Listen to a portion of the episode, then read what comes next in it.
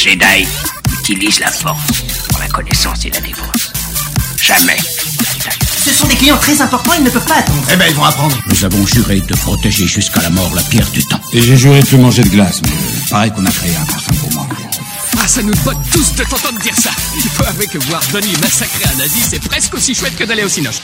L'origine story d'un dictateur, une nouvelle adaptation d'un comics et d'un film culte, une nouvelle entrée dans le Monsterverse, le box-office de la semaine et les sorties de la semaine prochaine, c'est le programme de ce nouvel épisode de La Nuit des Sorties. Moi c'est Ista et je suis avec Al. Bonsoir Al. Bonsoir Ista, comment ça va? Eh ben ça va et toi? Ça va, ça va. Écoute, euh, programme euh, assez spécial, on a des trucs assez différents et je suis content. Moi je suis plutôt content de cette semaine. Ouais, c'est assez chargé. hein. On voit que que- qu'il y a eu le- la fin de la grève et on a pas mal de de- d'annonces de, projets et tout, de- d'acteurs, tout ça. On a un peu de tout, donc euh, c'est cool. Après ça va, ils ont pas tout balancé d'un coup. euh, C'est vrai. Ils ont, ça arrive au compte-goutte. euh, Ça nous fait des choses à dire chaque semaine. Ouais, parce qu'on avait un peu peur, un peu peur que, que tout tombe d'un coup, mais ouais, non, ça va. Oui, oui, oui, ça va, ça va. C'est dans les, les semaines qui arrivent. James Gunn, il, il a encore des, des balles dans son, C'est ça. son pistolet à news là, parce que qu'il garde précieusement. Ouais, mais il va falloir ouais, qu'il les lâche euh, bientôt, parce que ça va tourner bientôt normalement. C'est vrai. Bah, on les aura. hein. Oui. Après, euh, techniquement, le, sur Superman Legacy, ça va. On a pas mal de trucs en vrai. C'est vrai. Plus les autres projets où on a rien du tout, mais, mais sinon, ça va. Alors, comme d'habitude, on va parler en premier d'actu, puis ensuite ce sera nos critiques sur les sorties de cette semaine, puis ensuite les, la chronique box-office, euh, le top 5 du box-office euh, US surtout, et on finira par les sorties la semaine prochaine. Vous aurez les timecodes euh, pour aller euh, où bon vous semble. euh. C'est ça. Si euh, il y a un passage qui vous intéresse en particulier, vous pouvez euh, regarder dans la description directement à quel passage il est. Et, euh, et voilà. On va attaquer tout de suite euh, les actus euh, par une actu euh, sur les récompenses de l'année prochaine, donc euh, les Oscars 2024 que, que tu attends, Ista, évidemment. Bah oui, bon, on les avait regardés cette année, euh, c'était C'est ça. Ouais. Ben moi je suis bon euh, les euh, la légiti- la légitimité des euh, des de ces récompenses voilà c'est c'est ça vaut rien dire hein, les Oscars ou pas les Oscars mais moi j'aime bien suivre les cérémonies surtout les Oscars et tout à chaque fois je ça fait quelques années que je me les fais en live et tout je reste jusqu'à 5 heures du matin là à regarder des animateurs se prendre des baffes ou ce genre de trucs et ouais, incroyable ce moment. -là. Et, euh, et bah, je vais sûrement le faire cette année. Et on a une info, c'est que Jimmy Kimmel, c'est euh, le talk show host, parce que les talk shows c'est quelque chose d'assez gros aux- États-Unis. Les talk show host qui va présenter la cérémonie, euh, du coup Jimmy Kimmel, qui avait déjà présenté trois fois, il me semble, la, la cérémonie. Mhm. Donc euh, l'année dernière et je crois en 2017-2018. Je sais qu'il avait fait la- l'année où il y avait eu le, bah La La Land qui avait, euh, Oui, qui avait eu mais qui n'avait en fait pas eu l'Oscar du meilleur film. Et euh, ouais, moi ça va, Jimmy Kimmel, je l'aime plutôt bien en présentateur. Genre, c'est pas le pire, c'est pas, le- il était pas cringe comme certains, tu vois, mais en même temps, bon, c'est pas non plus incroyable. non, ça va. Bah, c'était lui, hein, cette année, il me semble. On a l'année dernière, euh, enfin l'année dernière, du coup, cette, année, Début oui, c'était lui. ouais. Hmm. C'était lui aussi, et je sais pas, il l'aime bien les Oscars, euh, donc euh, il le rappelle. Je pense qu'il n'y a pas trop de- d'incidents et tout avec lui, ça se passe plutôt bien. Donc, euh, ouais. C'est ça, ouais, je pense. Euh, Après, euh, je, moi, je milite pour que Graham Norton euh, le fasse, parce que j'aime bien Graham Norton. euh, un, lui, il est anglais pour le coup, il est pas du tout américain, mais euh, c'est un talk show host anglais. Il est, c'est le meilleur talk show host de, Ah, d'accord, je connais de l'histoire. Ouais, c'est un truc, un- enfin, il, est, il est moins connu que ceux-là, tu vois, que les Mm. Jimmy Fallon, Jimmy Kimmel, et trucs comme ça, mais lui, il est, il est cool. Et donc, ouais, les Oscars, c'est la course qui commence là. Bientôt donc euh, Ouais, bah ouais, je- je- on va avoir les présélections, je pense, bientôt. ouais parce que les Golden Globes c'est dans un peu plus d'un mois et demi techniquement ou peut- peut-être deux mois Après, faut voir, ils ont peut-être, euh, tu sais, avec la grève, genre les Emmys, c'est en janvier, alors que c'était censé déjà être passé, mais les Emmy Awards, euh, pour les séries. Oui, mais après ça c'est plus les séries, les Emmy pour le coup, c'est moins moins les films. Mais, mais du coup ça va être dense, je pense, euh, les premiers mois de l'année euh, en termes de cérémonie. Oui, bah la saison des cérémonies, c'est déjà cette année, on, on en a regardé pas mal, et ouais, là, ça va être, euh, ça va être assez dense aussi, je pense, ouais. Déjà dans trois semaines on a les Game Awards. Bon ça n'a rien à voir avec le cinéma, mais euh, Ouais. c'est les Game Awards. Et nous on aime bien. Euh, avec Christophe va regarder, on va sûrement regarder en live. Mais mais bon, mais bon hypé moi pour les Oscars cette année. Je, je suis pas du tout qui va gagner. Bon Oppenheimer est bien parti apparemment, mais mais a- on n'est pas au bout de nos surprises. Hein. Je pense pas, parce qu'on n'a pas tout vu. Il y a des, des films qui vont sortir en janvier, février chez nous, qu'on n'a pas encore vu. euh, Les Salburn, je sais plus ce qu'il y a encore, mais euh, Oui, oui, bah après il en reste plein, mais euh, celui qui, qui peut être sélectionné dans pas mal de catégories, même dans la plupart, euh, succès critique, succès euh, Mm. public, euh, voilà, pour la pour Oppenheimer, Oppenheimer, clairement, donc, oui, je pense qu'il va recevoir euh, Barbie, meilleur film. Euh, Barbie aussi, mais je pense qu'il a moins. Enfin, Barbie, va, ouais, c'est surtout le succès public, tu vois. Mais au Mhm. niveau de plutôt qualitativement, je pense qu'Oppenheimer va va quand même plus rafler. rafler. Je pense qu'il va recevoir toutes les nominations possibles, euh, que ce soit acteur, euh, Ouais. euh, montage, les Oscars techniques, euh, les trucs. Bah, après, Barbie techniquement aussi. on- Au niveau des trucs de la DA Bah oui, ou des hein. trucs comme ça, quoi. Ah, les costumes et tout. rafler, quoi. Mais je pense qu'au niveau de la gagne, euh, Barbie va en avoir quelques-uns, mais il va pas avoir. euh, Enfin, Ah, je ouais. prédis qu'il va pas avoir des gros trucs, genre euh, meilleur acteur. euh. Moi, ça me donne meilleur, pas que Greta Gerwig, tu vois, soit nommée meilleure réalisatrice. euh, Ah, je pense qu'elle va être nommée, mais ouais. je pense pas qu'elle va gagne, pas gagner. sûr. Ouais, ouais. Je- je Non, mais pense ça- pas. Ouais, je pense pas non plus. Enfin bref. Ensuite, on passe aux news, euh, aux news ciné. On a appris, euh, du coup, que Creed 4, bah, qui était en route, euh, de toute façon, on le savait, bah, c'est Michael B. Jordan qui va revenir pour la réalisation, puisqu'il avait réalisé euh, bah, Creed 3, donc Michael B. Jordan, l'acteur principal de, des Creed, hein, donc le, fils d'Apollo Creed, et bah qui sont et qui vont commencer la pré-production du coup dans l'année. Et est-ce que tu as épé par un Creed 4, euh, Ista? Euh, pas spécialement. Pourtant, le 3 à la sortie, j'ai bien aimé. Mais en fait, avec le recul, euh, bah, je me souviens plus grand chose en vrai. Donc, euh, Ouais, pareil. Hein, c'est franchement. pas, ouais, c'est pas un film qui m'a marqué en vrai. Et donc, euh, et puis ça commence à faire beaucoup de films. Euh, Je sais pas si c'est bien que Michael. Jordan s'enferme là-dedans. Ouais, euh, je, suis, je suis un peu d'accord aussi. euh. Après, en plus, ils, avaient annoncé une série aussi, euh, possiblement. C'est d'animation, ouais. Ouais, Mhm. c'est ça. Enfin, tu sais, là, ils sont en train de faire un, un- tout un univers Creed et tout. Euh, moi, je trouve que l'histoire, enfin, ça a plus de grand chose à raconter. euh. Cette saga euh, a été pompée jusque, jusque pas possible. Et pareil que toi, Creed 3, j'ai quasiment plus de souvenirs. Après, il a marché, je crois, même au niveau Oui, il a bien public, marché. tout le monde l'aime bien. euh, euh, ouais, ouais. donc voilà, Michael B. Jordan, euh, il, est lance, dans cette lancée, il va continuer, mais moi, je suis pas spécialement hypé, pour le coup. Pareil, je suis pas spécialement épais non plus. Et si on continue avec ces histoires de d'univers partagés avec beaucoup de, de spin-off et tout ça, et ben il y a un, un nouveau spin-off de John Wick qui arrive sur la c'est la haute table qu'on dit en français, je sais plus comment on dit en français. Euh, ouais, la grande table. Ou je sais La pas grande quoi. table, je crois que c'est ça, c'est la grande table. Ouais, ouais. Donc sur la grande table, voilà, donc les espèce de mafia quoi, les, les- les chefs de la mafia quoi. Ouais, c'est ça, ceux qui dirigent un peu le continental et tout ça, quoi. Euh, bon, moi, je t'avoue que John Wick, euh, j'aime bien le premier, j'aime beaucoup le 4, mais après, euh, le reste, euh, je m'en fous un peu. Et surtout que la série, elle nous a, si vous nous avez écouté les premières semaines, elle nous a bien refroidi. Elle était mal, pas, hein. Pas folle. Donc, euh, pff, ah, moi, je suis pas hypé, mais, mais après, en vrai, c'est la, la première série qu'ils auraient dû faire, c'est directement sur ça, je pense. Hein. Ça, Bah c'est oui. plus intéressant, je, pense, mais bon. Hmm. Et c'est plus, enfin, c'est un truc un peu plus mystérieux que le continental ou truc comme ça. Mais, mais franchement, s'ils sont faits dans les conditions que qu'ont été fait la, la, la série de Continental, euh, ça m'intéresse pas. Voilà. Ouais, je suis, je suis d'accord. C'est Continental nous a, nous a clairement refroidi. Il nous, a, ouais, nous donne pas tellement envie de voir d'autres spin-offs de John Wick. Parce qu'en plus, on avait, on avait parlé aussi de la semaine dernière d'une série d'animation aussi. Donc, euh, Oui, c'est vrai. Ouais, ouais. beaucoup de choses qui arrivent. Il y aurait John Wick 5 aussi dans les cartons. Et Ballerina la- l'année prochaine. voilà, euh, c'est bon. oui, en sont- plus. Ils on sont, ils sont partis, quoi. Et en parlant d'univers partagé encore une fois. Alors, George R. R. Martin, du coup, euh, l'écrivain derrière euh, Game of Thrones, euh, a dit et annoncé qu'il y a eu huit autres euh, spin-offs de Game of Thrones qui sont en développement, donc euh, à, part euh, House of the Dragon qui est sorti, donc il y en a huit autres en développement, donc qui sont réfléchis et tout. Ça fait beaucoup, ça fait beaucoup de projets en, en développement.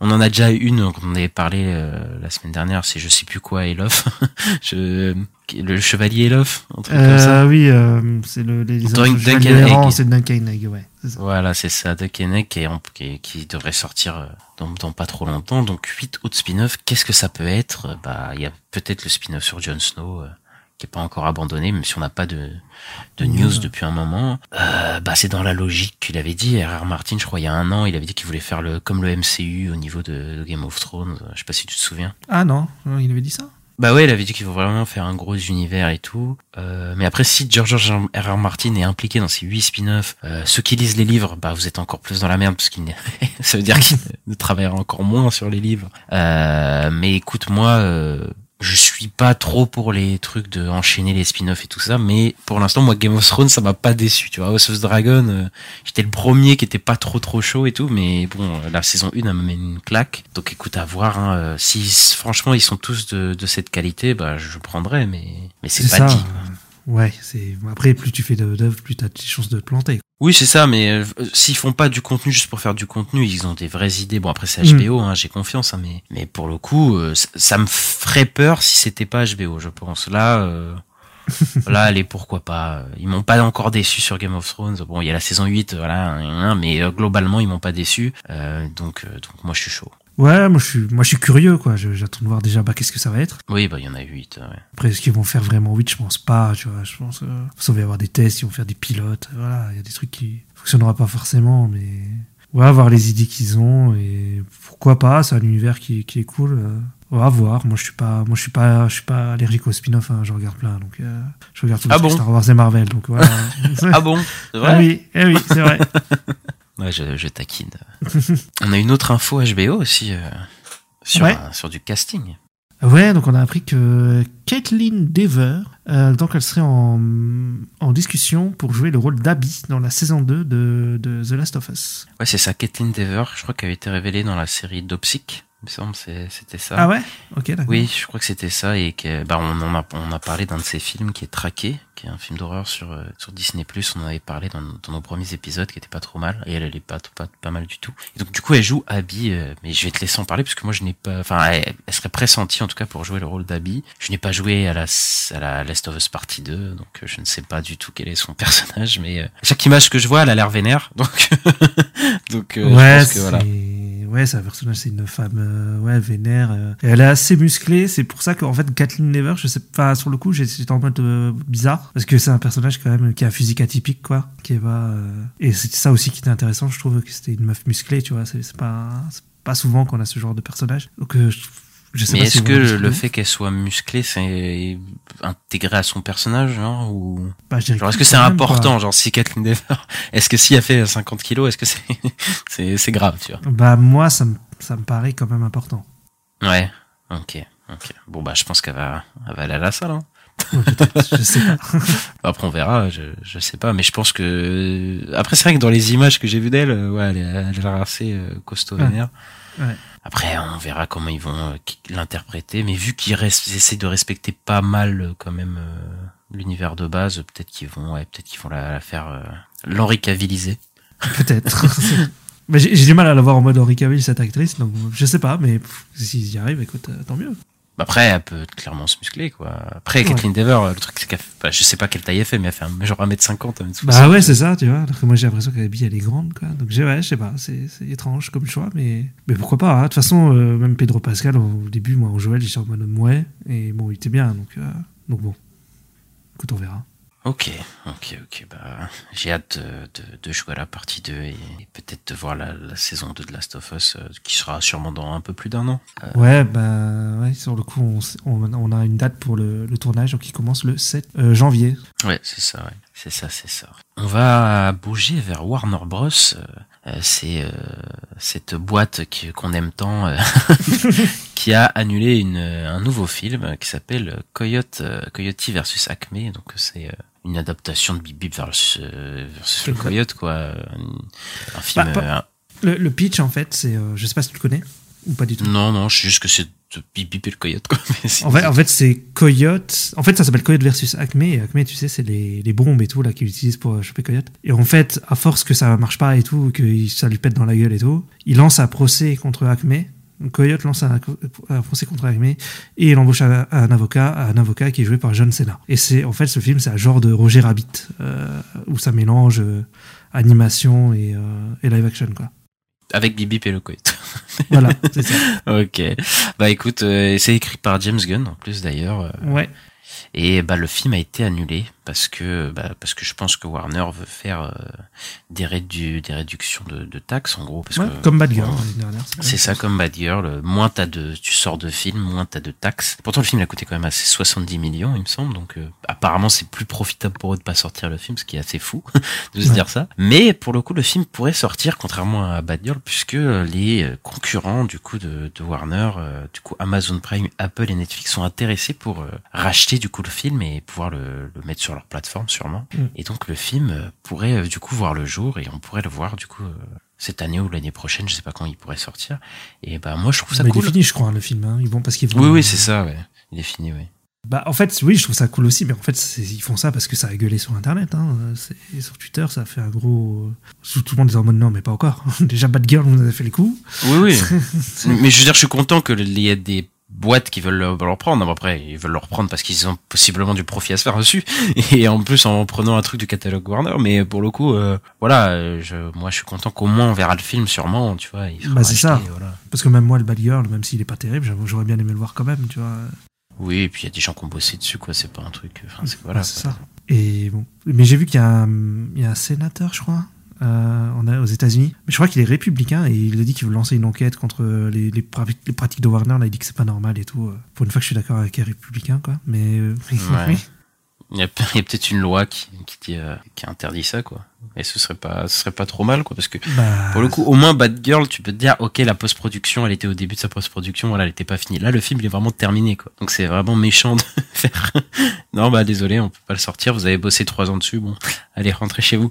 Enfin, c'est c'est quand même, c'est quand même compliqué, quoi. Et, et en plus, je sais pas si t'as vu, mais euh, dès que dès qu'ils ont annoncé ça, en fait, il y a eu des réalisateurs et tout qui ont annulé des rendez-vous avec Warner et tout. euh. tu sais, parce qu'ils se disent, bah, si on fait un film et qu'après ils le sortent pas, ça sert à rien d'aller là-bas, tu sais. Oui, surtout les moyennes, euh, moyennes, enfin les petites moyennes productions qui peuvent se faire euh, cancel, quoi. Enfin, c'est. Bah, ça. Donc c'est pour ça aussi qu'ils ont, voilà, ils ont dit on le vendre, machin, c'est bon. Parce que ça a bien gueulé, quoi. C'est ça. Mais par contre, Warner a renouvelé un, show. Ils ont renouvelé Harley Quinn, du coup, pour une saison 5 sur Max. Je crois que ça cartonne Harley Quinn. Moi, j'ai pas vu une seule, un seul épisode, mais Ouais, c'est carton de ouf. Il y a une bonne fanbase, hein, apparemment, dessus. Ouais, ouais. Moi, j'ai juste vu la. Bon, j'ai même pas fini, mais j'ai vu le- la première, une moitié de la première. Ouais, c'est sympa, mais c'est un peu, c'est un peu trash et tout. C'est rigolo. ouais. Tous les méchants, ils sont en mode un peu débile de, de C'est- Batman. Ça dure moins de 10 minutes, je crois, les, les épisodes, c'est ça? Non, c'est que 20 minutes, quand même. Ah non, c'est 20 minutes, ok. Je pensais que c'était un- une vraiment mini, mini-série. euh. Non, c'est des épisodes bah, comme de, dessins animés, quoi. Comme t'as à la télé, quoi. Quand tu regardais euh, Justice League et tout, c'était ça, quoi. Je regarderai peut-être un jour si j'ai la déterre, mais bon. ouais. On- après, on bouffe quand même pas mal par les Queens, donc euh, je sais pas si C'est euh, j'ai envie, beaucoup, quoi. Euh, Donc si on reste chez DC, on a eu des nouvelles pour euh, Superman Legacy. Donc le prochain film euh, Superman réalisé par James Gunn. Et donc on a eu un casting euh, notamment euh, avec l'actrice Maria Gabriela de Faria qui va jouer euh, the, the Engineer, donc l'ingénieur, qui est un personnage de, de The Authority. Donc The Authority qui va avoir aussi un film dans le DCU euh, plus tard. Et donc ça voudrait peut-être dire qu'il y a The Authority dans, dans le film Superman Legacy. Quoi. Après, on savait qu'il y avait The Authority dans Superman Legacy, Il il me, semble. il me semble ouais, que je crois que c'était Julio de reporter qui avait dit euh, qui avait dit ça ouais. Ouais, que, que ça apparaissait dedans et tout. Donc, euh, donc voilà, je connais pas du tout ce méchant. Je me suis renseigné vite fait. Euh, sur, la- elle fait partie des, des, enfin, le méchant fait partie des OG. Enfin, c'est pas un méchant, mais, mais enfin, ce personnage fait partie des, de l'équipe principale des de The Authority. Bien que là, ce soit la, je crois, la deuxième version de ce personnage-là, parce qu'il y a plusieurs versions de ce personnage. C'est un, un bordel, les le comics. comics. Oui. voilà. Mais euh, du coup, oui, je pense que ça va. euh, Superman Legacy, il aura ce, un côté vraiment, euh, vraiment démarrage d'univers en présentant pas mal de personnages euh, en dehors de Superman, quoi. Bah c'est ça, parce que ouais, là on va avoir The Authority, en fait on va les introduire euh, dans Superman Legacy, et après ils auront leur propre film quoi. Donc euh, ouais, il y, a, il y a un côté clairement démarrage d'univers, plus euh, on a eu des castings de Métamorpho, euh, Mister Terrific et tout ça, d'autres personnages, qui seraient peut-être encore une autre équipe, donc euh, ouais, ouais, il va y avoir du monde dans le film, et, et oh, ça va être cool, enfin moi, je, moi, moi j'ai très très hâte. Et on a d'ailleurs une autre info sur le film qui est totalement random, mais je voulais en parler. Madison Beer euh, a dit qu'elle a auditionné pour Superman Legacy. Alors pour ceux qui savent qui est Madison Beer, c'est une chanteuse, elle n'a rien à voir avec ça. Et je trouve ça assez drôle que- qu'elle qu'elle ait auditionné pour Superman Legacy parce que je l'imagine en Lois Lane et Ouais. euh, ça me fait mourir de rire. Je sais pas pourquoi. Ah ouais, c'est pas là. Non mais j'ai- j'aime beaucoup Madison Beer, mais euh, c'est très bizarre comme info de, de, de- de- mais pourquoi genre elle a, bah, cette chanteuse là que je connais parce qu'elle est chanteuse, tu vois, euh, veut comme premier rôle d'être dans Superman Legacy. genre c'est quand même assez fou, tu vois, de se dire bah Lois Lane premier rôle. Vas-y, let's go. Après, elle a dit un rôle, mais elle n'a pas dit, elle n'a pas dit Lois Lane. Ouais, ouais, ok. Bah, peut-être qu'elle aurait été un The Engineer, mais ça aurait été bizarre aussi, tu vois, d'avoir méchante euh, direct. Enfin, bref. Ou Girl. Pff, ouais, euh, je sais pas. Dans tous les cas, je trouve ça fou de. Enfin, après, elle a, elle a des, elle a du cran, mais pourquoi pas, écoute. J'ai j'ai vu, ouais. J'ai vu, j'ai vu un autre, euh, je sais- une autre personne, pareil, dire qu'il a passé un casting. et- mais je, je crois que, je sais pas si c'était peut-être un basketteur ou un truc comme ça, mais, mais qu'il a, il a pas, il a pas été euh, recruté, quoi. Bah oui, parce que c'est pas des acteurs. Voilà, il, engage des acteurs. Et la dernière info du DCU qu'on a, c'est que Supergirl Woman of Tomorrow, donc un des projets qui a été annoncé par James Gunn euh, il y a un an euh, pour, dans, le, futur du DCU, bah, serait écrit par Anna Nogueria, donc euh, une, scénariste. Qu'est-ce que tu en penses, Ista Parce qu'on la connaît pas du tout. vrai. Non, mais on a une petite info, c'est qu'en fait, elle avait écrit, elle a écrit un- en fait un, un film Supergirl, mais avec la Supergirl de The Flash, donc joué par euh, Sacha Sacha Calais. Et d'après ce qui s'est dit euh, dans, dans l'article, c'est que euh, le, le script, il serait vachement bien. euh, Enfin, James Gunn, il aurait dû, il aurait trouvé ça génial. Et c'est pour ça que euh, il a gardé en fait cette scénariste pour son, son film Supergirl à lui, donc euh, Supergirl Woman of Tomorrow, quoi. C'est ça. Même- Parce qu'à la base, c'est une actrice, il me semble. C'est ça. Là, ouais. elle a balancé script et ils, ont tellement kiffé qu'ils ont dit bah tu viens quand même faire le, le Supergirl. Il va quand même, ils lui ont même donné un accord global pour faire même d'autres films du DCU plus tard. Donc, euh, elle ne fera pas que Supergirl. Woman of Je sais pas ce qu'elle a mis dans son script, mais mais en tout cas, il a bien plu à James Gunn. Je sais pas, elle a peut-être mis des, je sais pas Star Lord, j'en sais rien. Je sais pas ce a mis des animaux, euh, il était content. Il a mis ça. voilà. Ensuite, on va dans les contrées sombres d'Hollywood, on va vers Disney, du coup l'organisation euh, maléfique que L'organisation du diable. ouais. euh, dirigée par euh, le mal en personne, Bob Iger, Bob Iger qui a déclaré que Après, Frozen bon 4 Bob comme lui, mais bon. Ouais. Bref, vas-y. Ouais, mais après, entre la peste et le choléra, tu, tu prends celui que tu veux, quoi. Mais en gros, il a déclaré que Frozen 4, du coup, la Reine des Neiges 4 est en préparation, euh, parce qu'on savait que le 3 était en, dans les, dans les, dans les préparations de Disney. Ah oui, qu'il oui, oui, il a sortir, annoncé mais le que 3. c'est le 4 qu'on savait pas, du coup, il compte faire deux suites, euh, et sûrement en live action.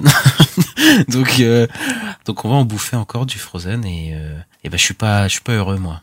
je suis pas content, je suis pas, c'est pas une info. Ouais, j'ai, j'ai, je l'ai regardé l'interview, et ouais, il est là, il dit, ouais, euh, Frozen 3, il dit, et il y aurait peut-être aussi Frozen 4 et tout, genre en mode euh, annonce de ouf, mais c'est.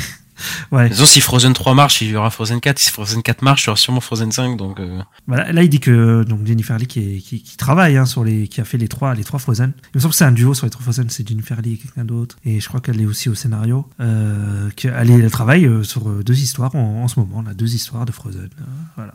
Ouais, bah écoute, euh, moi je m'en fous un peu de Frozen et ça continue, les suites et, et les remakes et les trucs. Et c'est parti chez Mais c'est, ouais, mais c'est pas tellement étonnant vu le, vu le carton Oh non. du 2, quoi. Ah non, non, mais de toute façon, là, le, le 3, il va sûrement faire le milliard, hein, ou un truc comme ça. Le live action, sûrement pareil, s'ils en font un. Donc, J'ai pas vu le 2, je t'avoue. Donc, euh, ouais, je suis un peu comme toi, je suis un peu mode Osef. ouais, je, je m'en fous. ouais. Et j'ai pas trop aimé le 1, donc ça, ça va être pas non plus. Mais il y a une info intéressante de Disney qui euh, considère faire un, enfin veulent faire un petit peu du rétropédalage sur leur sur leur système d'animation entre guillemets parce qu'ils pourraient euh, prendre en enfin ils prennent en considération le fait de euh, peut-être revenir à une animation 2D euh, dans le futur pour leur film parce que c'était pas survenu depuis La princesse et la grenouille. Semble. ouais, ouais c'est ça, ouais. Le dernier en 2D. Et c'est vrai que ça nous manque un peu. Ça Bah, moi, manque. j'adorais, hein. Moi, j'adorais le, le style euh, 2D hein, de Disney. parce que bon le style 3D là qu'ils ont repris à Pixar on l'a bouffé euh, Ouais. Enfin, là, ça fait 10 ans qu'on en bouffe et, et bon voilà, ce serait bien d'alterner. Là, pour le coup, Wish, je crois qu'ils tentent quelque chose d'un peu différent.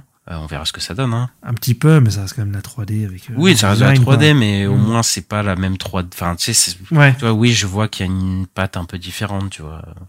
Donc on verra ce que ça donne. Hein. Je suis sûr que ça se trouve, ce sera de la merde, mais, mais au moins ce sera un peu différent.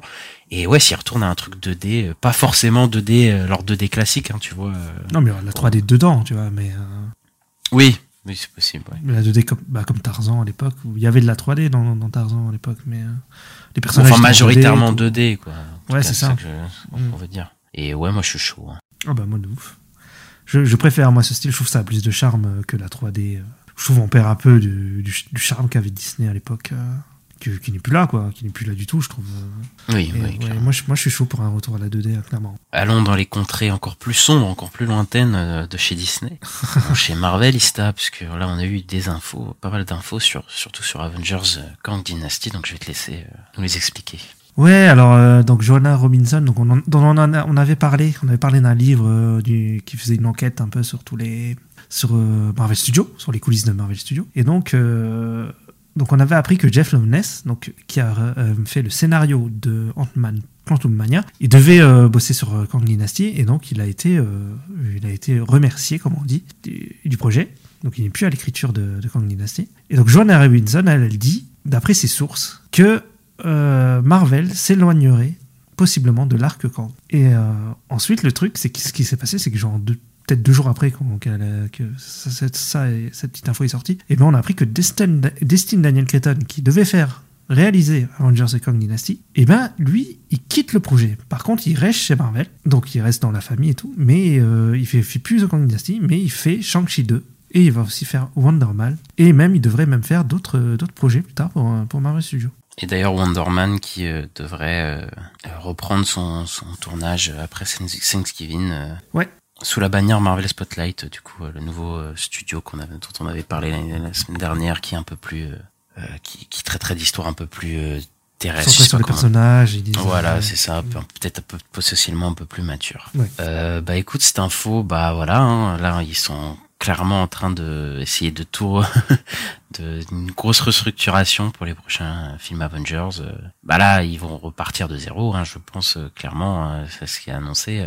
Euh, tu, tu changes de scénariste, tu changes le réal, ça veut dire que là, ah, c'est ça. clairement, clairement ils vont. Je pense que même le film va plus s'appeler Kong Dynasty, hein, ça c'est quasiment sûr, je pense. Je sais pas ce qu'ils vont faire, ils vont peut-être ramener euh, euh, Doom. Voilà, il y avait des rumeurs qui disaient qu'ils voulaient Mm. peut-être euh, mettre Doom directement au centre de l'intrigue du prochain. Bah, ce serait plus logique parce que Secret War c'est lié à Doom, tu vois. C'est le méchant, c'est Doom, c'est pas Kang. Donc ce serait plus logique d'avoir Doom en fait en, en grand méchant de, de la phase, quoi. Mais je sais ouais, pas. ouais, mais mais le Kang Dynasty, euh, bah, c'était Kang le méchant de la phase. oui, bien Kang sûr. Dynasty, tu vois. Donc euh, donc voilà, je, pense que tout ce y a a eu de Kang, euh, on va pas l'oublier, mais en tout cas ça sera moins. Après, ouais, ils peuvent faire, ils peuvent faire Kang, mais ce soit pas le perso principal. Euh, c'est pas le méchant de la phase, quoi. Ils peuvent en faire. un Bah après, ce serait bizarre qu'on n'entende plus du tout parler de Kang euh, Bah ouais. d'ici là, quoi. Donc après, ils peuvent essayer de l'effacer, de détourner le truc, mais ça reste quand même une pièce un peu centrale de ce qui arrive. Donc, euh, enfin, c'est même dans Loki, c'est un peu annoncé, euh, donc dans des trucs comme ça que les Kang arrivent. Je sais pas, la scène post générique de Ant-Man 3, je sais pas ce qu'ils vont, ce qu'ils vont faire euh, Je sais pas. de ça. Je pense qu'ils vont dire euh, non, non, mais elle n'existe pas. Vous ne l'avez jamais vue. C'est un autre univers qu'on a effacé. Donc c'est que des Jonathan Majors et moi je suis sûr qu'ils vont le recaster. alors à 99%, ça, ça m'étonnerait qu'ils le reprennent, quoi. Ouais, ouais, bah là, de toute façon, ils sont dans la merde. euh, Je sais pas. Je sais pas comment ils vont faire. On en, vous en reparlera dans les prochaines, euh, prochaines semaines, prochains mois, mais. Ouais. Je sais, enfin, je sais pas du tout où ils vont aller, en fait, après ça. Et, et je pense Ah, que eux non plus. Moi, j'ai peut-être des petites théories sur qu'est-ce qu'ils vont mettre, euh, qui vont mettre comme réalisateur euh, sur euh, sur les deux films, parce que sur Secret Wars, on a on n'a jamais eu de réalisateur annoncé hein, dessus. dessus. oui, oui, Et c'est vrai. moi, je me disais que peut-être ils vont prendre les deux les deux gars là, c'est Jason et je sais plus ceux qui ont fait Loki. Ceux qui ont réalisé Loki saison 2. Je me dis, ils vont peut-être prendre deux, tu vois. Parce qu'ils les prennent pour faire Daredevil Born Again, là. Ouais. Peut-être, je me dis, ce serait pas étonnant qu'ils les prennent. euh, En fait, qu'ils prennent la team Loki pour faire, euh, pour faire ces films-là, tu vois. Ça, ça m'étonnerait pas. Mais en tant que réal, tu veux dire, ou en tant que scénariste euh, En tant que réal, ouais. Après scénariste, euh, bah là, il y a Kevin Wright, donc celui qui a produit Loki. Lui dit que Mike- Michael Waldron, Waldron, euh, il serait sur les deux films. En tout cas, euh, ouais, il serait sur les deux films. euh, Mais Michael Waldron, par contre, lui, il a fait la saison 1, il a pas fait la saison 2 de Loki, tu vois. Donc, euh, moi, je me demandais s'ils allaient pas prendre plutôt Eric Martin, qui a fait la saison 2, et qui aurait réécrit pas mal de la saison 1, d'après ce qui est tombé il y a pas longtemps. Ok, ok, ouais, un peu bizarre. Ils peuvent pas prendre des réals de. Bah, les, les réals, moi, je te dis, c'est Jason et. euh, Oui, mais des réals de, de cinéma, je veux dire. Bah après, euh, comme je disais, les Rousseau, c'est pas des réals de cinéma à la base non plus, tu vois. Oui, oui, bah oui. hein. Mais, mais comme, tu sais, j'ai l'impression que Marvel m'a- fonctionne un peu comme ça en prenant les mecs qui ont fait des trucs qui marchent, tu vois. Et le truc qui a bien fonctionné là dans les phases 4-5, c'est Loki, quoi. Ils vont prendre John Watts. Putain de merde. Non, prendront- je pense pas qu'ils prendront John Watts. Mais moi, je, les vois, je vois bien prendre Jason, euh, Jason et je sais plus qui, comment il s'appelle. Mais je me souviens qu'il y avait des rumeurs qui disaient euh, que c'était Sam Raimi potentiellement aussi. Ah oui, c'est vrai. Parce que bah ça a bien marché Doctor Strange donc ce truc il Sam Raimi. mais Ah, ça y a moyen, rien. Ouais, mais hein. j'y crois pas trop, mais peut-être, hein, écoute. Ouais, ouais, c'est. En tout cas, euh, d'après certaines rumeurs, ils voudraient vraiment avoir un réalisateur sur les deux films. Enfin, ou un couple de réalisateurs, enfin, bref. Oui, en gros, ils vont couper le film en deux. Enfin, tu sais, ils vont faire comme euh, Infinity War et Endgame. Endgame, ça ouais. va être une- une- un diptyque. euh. Ouais. Alors que c'était pas ça le plan à la base, j'ai l'impression, mais là, ça va vraiment être ça, quoi. Ouais. Ensuite, ben, on a des infos de casting euh, sur euh, dans le MCU euh, et une info un peu qui est tombée euh, un peu sous le coup du hasard et de la et, euh, et un peu le, sous le c'est Ouais. Robert Kirkman du coup le celui celui qui a fait Invincible du coup le Ouais, et Walking Dead. C'est ça et qui a révélé que euh, Steven Yeun du coup le qui joue le personnage d'Invincible enfin en tout cas qui double le personnage d'Invincible et qui a joué dans The Walking Dead euh, voilà devrait jouer le personnage de Sentry dans le MCU il a balancé ça comme ça euh, je pense que Kevin Feige est pas content parce que parce qu'en fait euh, je pense pas qu'il était supposé le révéler. Et, euh, et bah ça confirmait les rumeurs qu'on avait depuis un moment euh, sur, sur sur Steven Yeun sur Sentry. Moi je connais pas du tout le perso. Euh, s'il devrait venir sur, dans Thunderbolt c'était ça les, les rumeurs Ouais. Euh, oui, bah, le- l'acteur, il a été annoncé dans Thunderbolt, mais il avait, on ne veut pas donner son rôle. Oui, c'est ça. Donc, bah, du coup, on sait que ce sera Sentry dans, Thunder, dans, dans Thunderbolt. Sentry qui a un genre de Superman euh, hyper vénère, en gros. C'est ça. Donc, euh, moi, je connais pas du tout, mais j'aime bien Steven Yeun. Donc, euh, écoute, pourquoi pas? Ah, moi je suis chaud. hein. Moi, Sentry, euh, c'est un, perso que j'attends depuis longtemps, euh, que j'aime bien. Donc, j'ai assez hâte de le voir. Moi, c'est le truc qui peut me- vraiment me hyper pour Thunderbolt, quoi. Ok, on va passer au casting des 4 Fantastiques, hein, le casting euh, secret Ah. qu'on attend depuis des mois. Et là, on a eu une grosse rumeur parce que c'est, là, pour le coup, c'est. euh, On en avait déjà parlé d'une, hein. On avait parlé de Jack Gyllenhaal dans un, dans un des épisodes. Oui, mais on n'avait pas parlé de Pedro Pascal. Pedro Pascal qui est euh, qui a été approché, en tout cas ça c'est sûr, pour jouer le rôle de Reed Richards. Est-ce qu'il a accepté? Je ne sais pas. Mais en tout cas, il y a des grosses rumeurs que bah, ce serait lui le prochain Reed Richards. Et on a appris aussi que euh, Javier Bardem devrait peut-être jouer, euh, enfin en tout cas il est considéré pour jouer Galactus, du coup le, donc euh, le méchant sûrement de, du prochain film Les 4 Fantastiques. Donc euh, deux grosses news euh, et bah ouais, on aime bien ça, nous on aime bien Pedro Pascal. Ah bah ouais, de ouf. En fait, le problème qu'il y a avec Pedro Pascal, c'est plutôt par rapport à son planning, parce que comme on disait tout à l'heure, il doit tourner Last of Us, il doit faire Mandalorian saison 4, il doit faire Gladiator 2. Donc tu vois, il a beaucoup de projets. Et il y a beaucoup de trucs qui seraient en début d'année prochaine, tu vois. Donc euh, pour l'instant, euh, bon. Après, ce serait en bonne voie. Il faut qu'il trouve en tout cas un, moyen pour que voilà, il ait le temps de le faire. quoi. C'est- surtout ça le problème, c'est le planning plus qu'autre chose. Mais lui, je pense il est bien chaud. hein. Ouais, ouais, bah écoute, euh, ça, ça, il y a des gens qui sont pas trop contents sur Twitter parce qu'ils ressemblent pas du tout à, euh, au personnage de base. Bah moi, écoute, moi j'aime bien Pedro Pascal. Je pense qu'il peut faire un bon, cap un bon Captain Fantastique, un bon euh, Mister Fantastique. Et, euh, et voilà, et Javier Bardem aussi. il euh, C'est un mec intimidant. euh, voilà, il peut, on sait qu'il peut jouer des Ah, méchants. méchant, ouais, bon, on l'a vu. Hein. techniquement, il le mène, incroyable. Après, c'est un méchant qui fait trois planètes de haut, donc on verra comment ils vont faire ça, mais je suis chaud. Ouais, moi je suis bien chaud. c'est ouais, non, c'est Pedro Pascal. En plus, je pense que Marvel a besoin de ça, besoin d'un mec populaire, tu vois. Pour parce que là, bon, on va parler de The Marvels dans la chronique box office, et ça va pas du tout, quoi. Donc, euh, ils ont besoin de, de mecs populaires là, de relancer un peu la hype autour de, du MCU, parce que il y a des, c'est un peu, c'est un peu compliqué en ce moment, quoi. C'est ça, c'est ça. Et ben on verra le film, euh, on verra comment comment ça avance, mais en tout cas ça avance bien pour une sortie dans dans un an et demi à peu près. Euh, écoute, on, on en reparlera si on a d'autres infos, surtout sur euh, la, la torche humaine aussi. On a Oui. des rumeurs, mais on n'a rien de concret. La chose, tout ça, et puis et puis voilà. Ouais, mais j'ai hâte d'en savoir plus. Et, euh, bah, c'est, j'espère qu'on va enfin avoir un bon film 4 fantastique, quoi. C'est, ce serait bien. C'est ça, c'est le 4 fantastique de la dernière chance, parce que après, euh, on n'entendra plus parler pendant 100 ans, parce que ça ferait le quatrième mauvais film de 4 fantastique, il faudra arrêter au C'est que ça veut dire que c'est nul. Ouais. Par contre, je pense que la rumeur sur euh, comme quoi il y avait les enfants sont justes parce que si Pedro Pascal, il est pas, il est pas tout jeune, quoi. Donc ce serait pas étonnant qu'il y ait les enfants, euh, Franck là et euh, je sais plus les noms, mais les deux enfants de Oui, de, de, de Wanda. Red et Susan. Euh, de Red, de Wanda.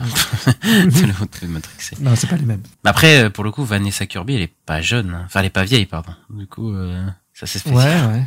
Parce que je crois qu'ils ont genre 15-20 ans d'écart entre Pedro Pascal. Vanessa Kirby, mais bon, après ça c'est un truc classique d'Hollywood, quoi, mais... Mm.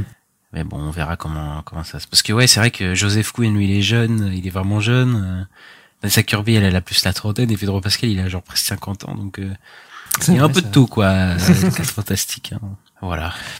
Pour Loki, alors, on a eu des, des chiffres. De... C'est pas box-office, c'est d'audience. Donc, euh, le final de la saison 2, il a attiré 11,2 millions de, té- de téléspectateurs dans le monde au cours de ses trois premiers jours. Cela représente une augmentation de 3% par rapport aux 10,9 millions de téléspectateurs qui ont regardé le, le- le premier épisode de la saison 2 au cours de ces trois premiers jours. Donc, il y a eu plus de, de gens qui ont regardé le, le final euh, que, Oui, que- bon. que le début. Donc, euh, voilà.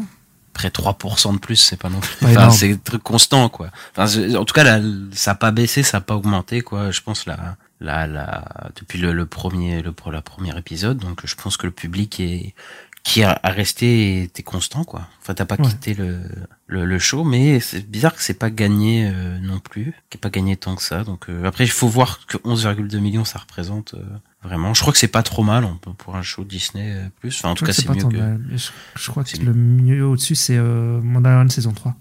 Oui, oui, oui, oui. Bah ça, 14 oui. millions, je crois, un truc comme ça. Je pense que c'est pas trop mal, voilà. C'est pas une série qui a flop comme Secret Invasion ou, Ah non, pas du tout. ou des trucs comme ça, donc, euh, donc ça va. Quoi. Bah, on, on a une info du pro, enfin, le producteur a balancé un truc qui moi me fait peur. Alors qu'il a dit, et je quote, euh, au lieu d'une saison 3 de Loki, j'adorerais trouver un moyen de dire si c'est notre Breaking Bad, quel est notre Better Call Saul?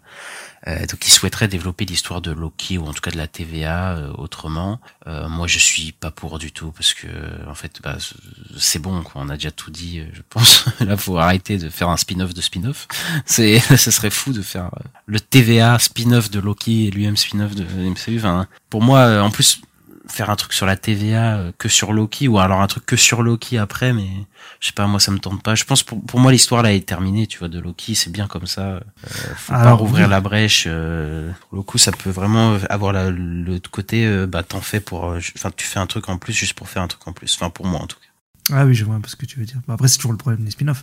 Mais déjà, même là, ça parle de Better Call Saul, mais à l'époque de Better Call Saul, on était en mode pourquoi, tu vois? Mais après, c'était cool. Donc bon, au final, on a tout ça de vrai. donc bon, mais oui mais je veux dire euh, Better Call Saul c'était pas la spin-off d'un spin-off ce que je veux dire c'est ah que- ouais, mais bon, après, si tu pars comme ça, enfin, tout est un spin-off du MCU, quoi. Enfin, c'est un peu Ah bah oui. MCU, quoi. Tout Mais est spin-off là-dedans. Donc, euh, Bah oui, mais moi, moi j'ai un problème avec les. Déjà, faire des séries, euh, il y a des trucs que voilà, j'approuve pas tellement, mais quand tu fais des spin-offs de séries sur des spin-offs de séries, c'est quand même juste faire. Enfin, pour moi, c'est du contenu pour faire du contenu. Là, pour le coup, Loki, euh, bon, je- la saison 2, dépend il y a que des tu racontes pour moi. Ouais, mais c'est- là, Loki, la, la saison 2, je trouve que voilà, elle tourne un peu en rond, mais je trouve que le personnage, enfin, ils avaient vraiment quelque chose à raconter sur les deux saisons sur son personnage, quoi. Mhm. Et je sais vraiment que, enfin, je sens vraiment que si tu fais un truc, rajoute un truc, alors que l'histoire, là, ils l'ont vraiment terminé, ils ont vraiment pris le temps de raconter quelque chose, ça va vraiment être juste pour faire du contenu. Peut-être, mais moi je, je pense que vu que ça s'est bien passé et tout, ils veulent les faire travailler sur un autre projet, quoi. Je crois que c'est surtout ça l'idée, quoi. Après, sur quoi, je sais pas. Mais Est-ce euh, qu'on en a vraiment besoin? Je peux savoir, moi. bah, pff, je sais pas, moi, comme je dis, ça dépend ce que ça raconte, quoi. Ça dépend ce que ça raconte. euh, ouais. Après, il parle de vraiment retrouver l'histoire de Loki, donc c'est pas euh, raconter quelque chose de nouveau, je pense. Enfin, en tout cas, c'est pas de prendre des nouveaux persos ou quoi, tu vois. Ah non, moi je comprends pas ça comme ça, tu vois. Moi je comprends plus, euh, bah, genre Saul, tu suis pas, tu suis pas euh, Walter White, tu vois. Oui, mais je veux dire, tu, tu, genre, ce serait euh, qu'ils prennent Mobius et qu'ils fassent une série Mobius, tu vois, dans l'idée. Ouais, donc, voilà, c'est plus ça l'idée, je dirais. Mais pour moi, c'est, enfin, c'est reprendre du coup l'univers de la série Loki pour en faire un truc. Mais De toute façon, je pense même pas qu'ils le feront parce que là, euh, Oui. vu ce qui se passe et vu les, les, restru- les restructurations, tout ça, tout, qu'ils sont en train de refaire toutes les séries et tout, euh, je pense pas qu'ils feront, qu'ils feront des trucs comme ça. Par contre, je vois bien le TVA, euh, à- à- comment dire, intervenir dans, dans différents programmes, tu vois, dans des films ou dans des séries. euh, Dès qu'il y a des histoires de temps, de multivers, machin, je vois bien, je vois, je vois bien euh, le, le TVA, se- un peu comme il y avait le Shield à l'époque, tu vois, dans, dans la phase 1, tout ça. Je vois bien un truc du style. ouais, mais pas en série. Enfin, tu veux dire dans l'univers, mais. euh, Oui, dans l'univers, oui. Oui. Ok, ok, bon, on verra tout ça euh, dans les prochains, dans les prochaines années. On a une info de cast, enfin pas de casting, mais plutôt de retour euh, pour Thor 5. Bon, Chris Hemsworth est en discussion pour revenir. Ça fait sens vu que tu veux faire Thor 5. ça me semble euh, faire sens Bah, de faire c'est- revenir le personnage oui. principal. C'est surtout Taika Waititi, il dit qu'en fait, il a entendu que ouais, il serait en train de faire un Thor 5. quoi. Parce qu'il n'y a pas de Torsac d'annoncé pour le moment. C'est ça. Bah après, euh, on, s'en- enfin, sur, on s'en doutait, mais voilà, quoi qu'en gros, Chris Hemsworth sera en discussion pour revenir. Euh, S'ils font un Thor 5, évidemment, qu'il va revenir, euh, de façon, Thor. Et par Ouais. contre, Taika Waititi, c'est moins sûr qu'il revienne. de toute façon, Ah je bah, pense qu'il qu'il reviendra ouais, pas. Il avait dit de toute façon, il avait dit qu'il reviendrait pas. Euh, bon, voilà, on le savait. Ça nous confirme, voilà, qu'il reviendra pas. On est content. Ils vont revenir sur quelque chose d'autre. On espère euh, sur une nouvelle formule avec Thor. Il dit que ça l'a fatigué que ça prend deux ans et demi de sa vie à chaque film. Donc c'est Oui, c'est ça, compliqué. Mais ouais, de toute façon, bon, il y a le, le quatrième film, il a pas trop plu à beaucoup de monde. Donc euh, bon, je pense que beaucoup de gens sont contents que, que ce soit pas lui qui le fasse, quoi. Et bon, on espère un truc peut-être un peu plus sérieux avec le personnage de Thor aussi. C'est ça. Poursuivre les nouvelles aventures de Thor et sa fille adoptive. Oh non, Je sais non. plus son. Quelle horreur. Bah oui, parce qu'ils vont, ils vont pas, ils vont pas devoir pouvoir l'éclipser, ça. Ah, je sais pas ce qu'ils vont faire, hein, ça fait peur. hein. Ouais. Et ensuite, la dernière info du MCU, euh, What If, du coup, on vous en est parlé la, la semaine dernière. La saison 2 a été annoncée euh, comme euh, commençant le 22 décembre, du coup, de cette année, donc dans un mois, presque un mois pile. Et euh, un épisode sortirait chaque jour, du coup, jusqu'au 30 décembre. Du coup, on aurait euh, 9 épisodes, c'est ça. Et, Ouais. euh, et voilà, et on vous en parlera sur, euh, sur la nuit des sorties. Moi, je trouve ça marrant, cette, euh, cette façon de faire. C'est intéressant. Je trouve que ça fait calendrier de l'avant, en plus avec Noël, tout ça. C'est sympa, je trouve. Tout, chaque jour, t'as un épisode. Ouais, ouais, bah ouais. Après, euh, je pense que voilà, si on avait eu un épisode de 20 minutes chaque euh, semaine, ça aurait été peut-être un petit peu Bah, mince. c'est ce qu'on a eu pour la saison 1, et c'est vrai que bon, Oui. c'est effectivement c'est mince. Et puis quand t'as un épisode qui est nul, quoi, quand t'as un épisode euh, qui est surtout sur l'humour et tout, t'es en mode ouais, bon, j'ai j'ai un peu perdu mon temps, quoi. Alors que là, bon, si tu regardes ça une fois par jour, bon, c'est. Ouais, c'est- je sais pas, ça, je pense que ça passera mieux. Ouais, voilà, parce que moi, je trouve que c'est un vraiment, enfin, c'est un show qu- qu'ils considèrent eux-mêmes comme vraiment mineur de toute façon. Euh, Oui, ce- je pense, ouais. What If, voilà, ils, je Bah, pense qu'ils mettent pas, on trop verra, d'efforts mais dedans je, non plus. je- mais- je suis pas sûr à 100%, mais bon. En tout cas, je pense pas qu'il va ressortir grand chose de cette série, euh, genre de gros bouleversements à la Loki, fin de saison de Loki, tu vois, ou ce genre Ouais. de truc, tu vois. Euh, voilà, après, je pense que c'est un genre vraiment bonus de chez bonus, What If. euh, je pense, je sais pas si ça coûte combien de faire What If. euh, je sais pas si ça coûte vraiment très cher. Je sais pas. Donc, hein. Donc a- à voir. Moi, c'est pas une série qui me hype. euh, Donc euh, Moi, j'aime bien. je j'espère que la saison 2 sera enfin plus Oui. intéressante que la saison 1. Mais bon, après, je crois qu'ils reprennent le même style d'animation pour le coup. Il n'y a pas d'innovation euh, à ce niveau-là, donc euh, ça me fait un peu peur. Ouais, moi, le trailer, j'ai plutôt bien aimé. Moi, moi ça m'avait pas mal les, d'épisodes. euh, Il y a des trucs cool. Déjà, il y a moins le côté. euh, il a l'air d'avoir moins le côté. On prend un film et on, change juste un truc dans un film. Et... Parce que c'était ça, c'était ça la saison 1. C'était toujours basé sur un film. Mais par exemple, euh, là, ça a l'air beaucoup moins. Quoi. Déjà, il y a un personnage euh, inédit dans la saison 2. Il n'existe pas dans les comics, qui est inventé pour la série. Et il y a un épisode centré sur ce personnage. Et je trouve que c'est intéressant. Ouais, ouais, bah écoute, euh, moi je suis pas hypé du tout, mais on verra. Je demande qu'à être surpris euh, pour le coup. Après, de toute façon, euh, c'est- je pense que ça se bouffe rapidement, donc ça va. Je... Bon, c'est pas ça. non plus. Et on va passer à la dernière phase de nos news avec le Sonyverse, le Sony Marvel Cinematic Universe, je sais Je pas crois, que c'est le, je crois que ça se dit le SSU, le Sony Spider-Man Universe. Le Sony Spider-Man Universe. Donc on a appris que Venom 3 euh, était re- avait repris de son tournage avec une photo en plus de Tom Hardy euh, très drôle qui fait en- qui fait le bouffon euh, sur le set. Donc je pense que le ton le ton est annoncé encore une fois de ce Venom 3. et, et on a eu le trailer de Madame Web cette semaine. Oui, Hypé? Écoute qu'ils aillent se faire voir chez les Grecs, j'ai envie de dire, parce que c'est- quand même euh, une horreur ce truc.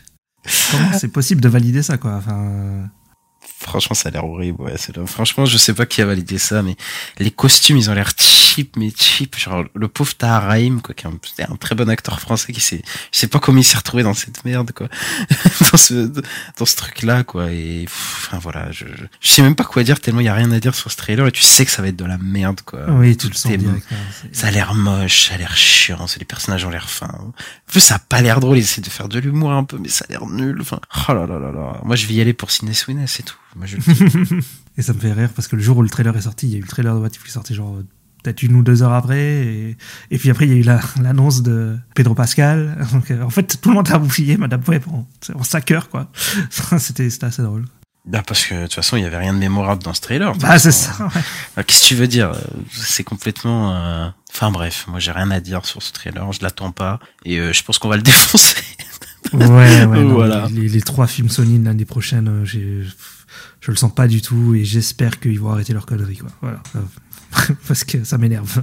Enfin, bref. Ouais, ouais, ouais, bon. euh, moi, je suis pas hypé, on n'est pas hypé. Et, pour, et si pas hypé sur un projet Marvel, ça veut dire que c'est vraiment nul. Ouais. Donc, euh, faut le c'est savoir. qu'il y a un problème. Donc, euh, donc on verra. Et, et voilà, c'est fini pour les, les news de la semaine. Ouais. On passe aux sorties de la semaine. Let's go. Et ben, on va vous parler de la sortie ciné de la semaine avec Hunger Games, la balade du serpent et de l'oiseau chanteur. What are the Hunger Games for?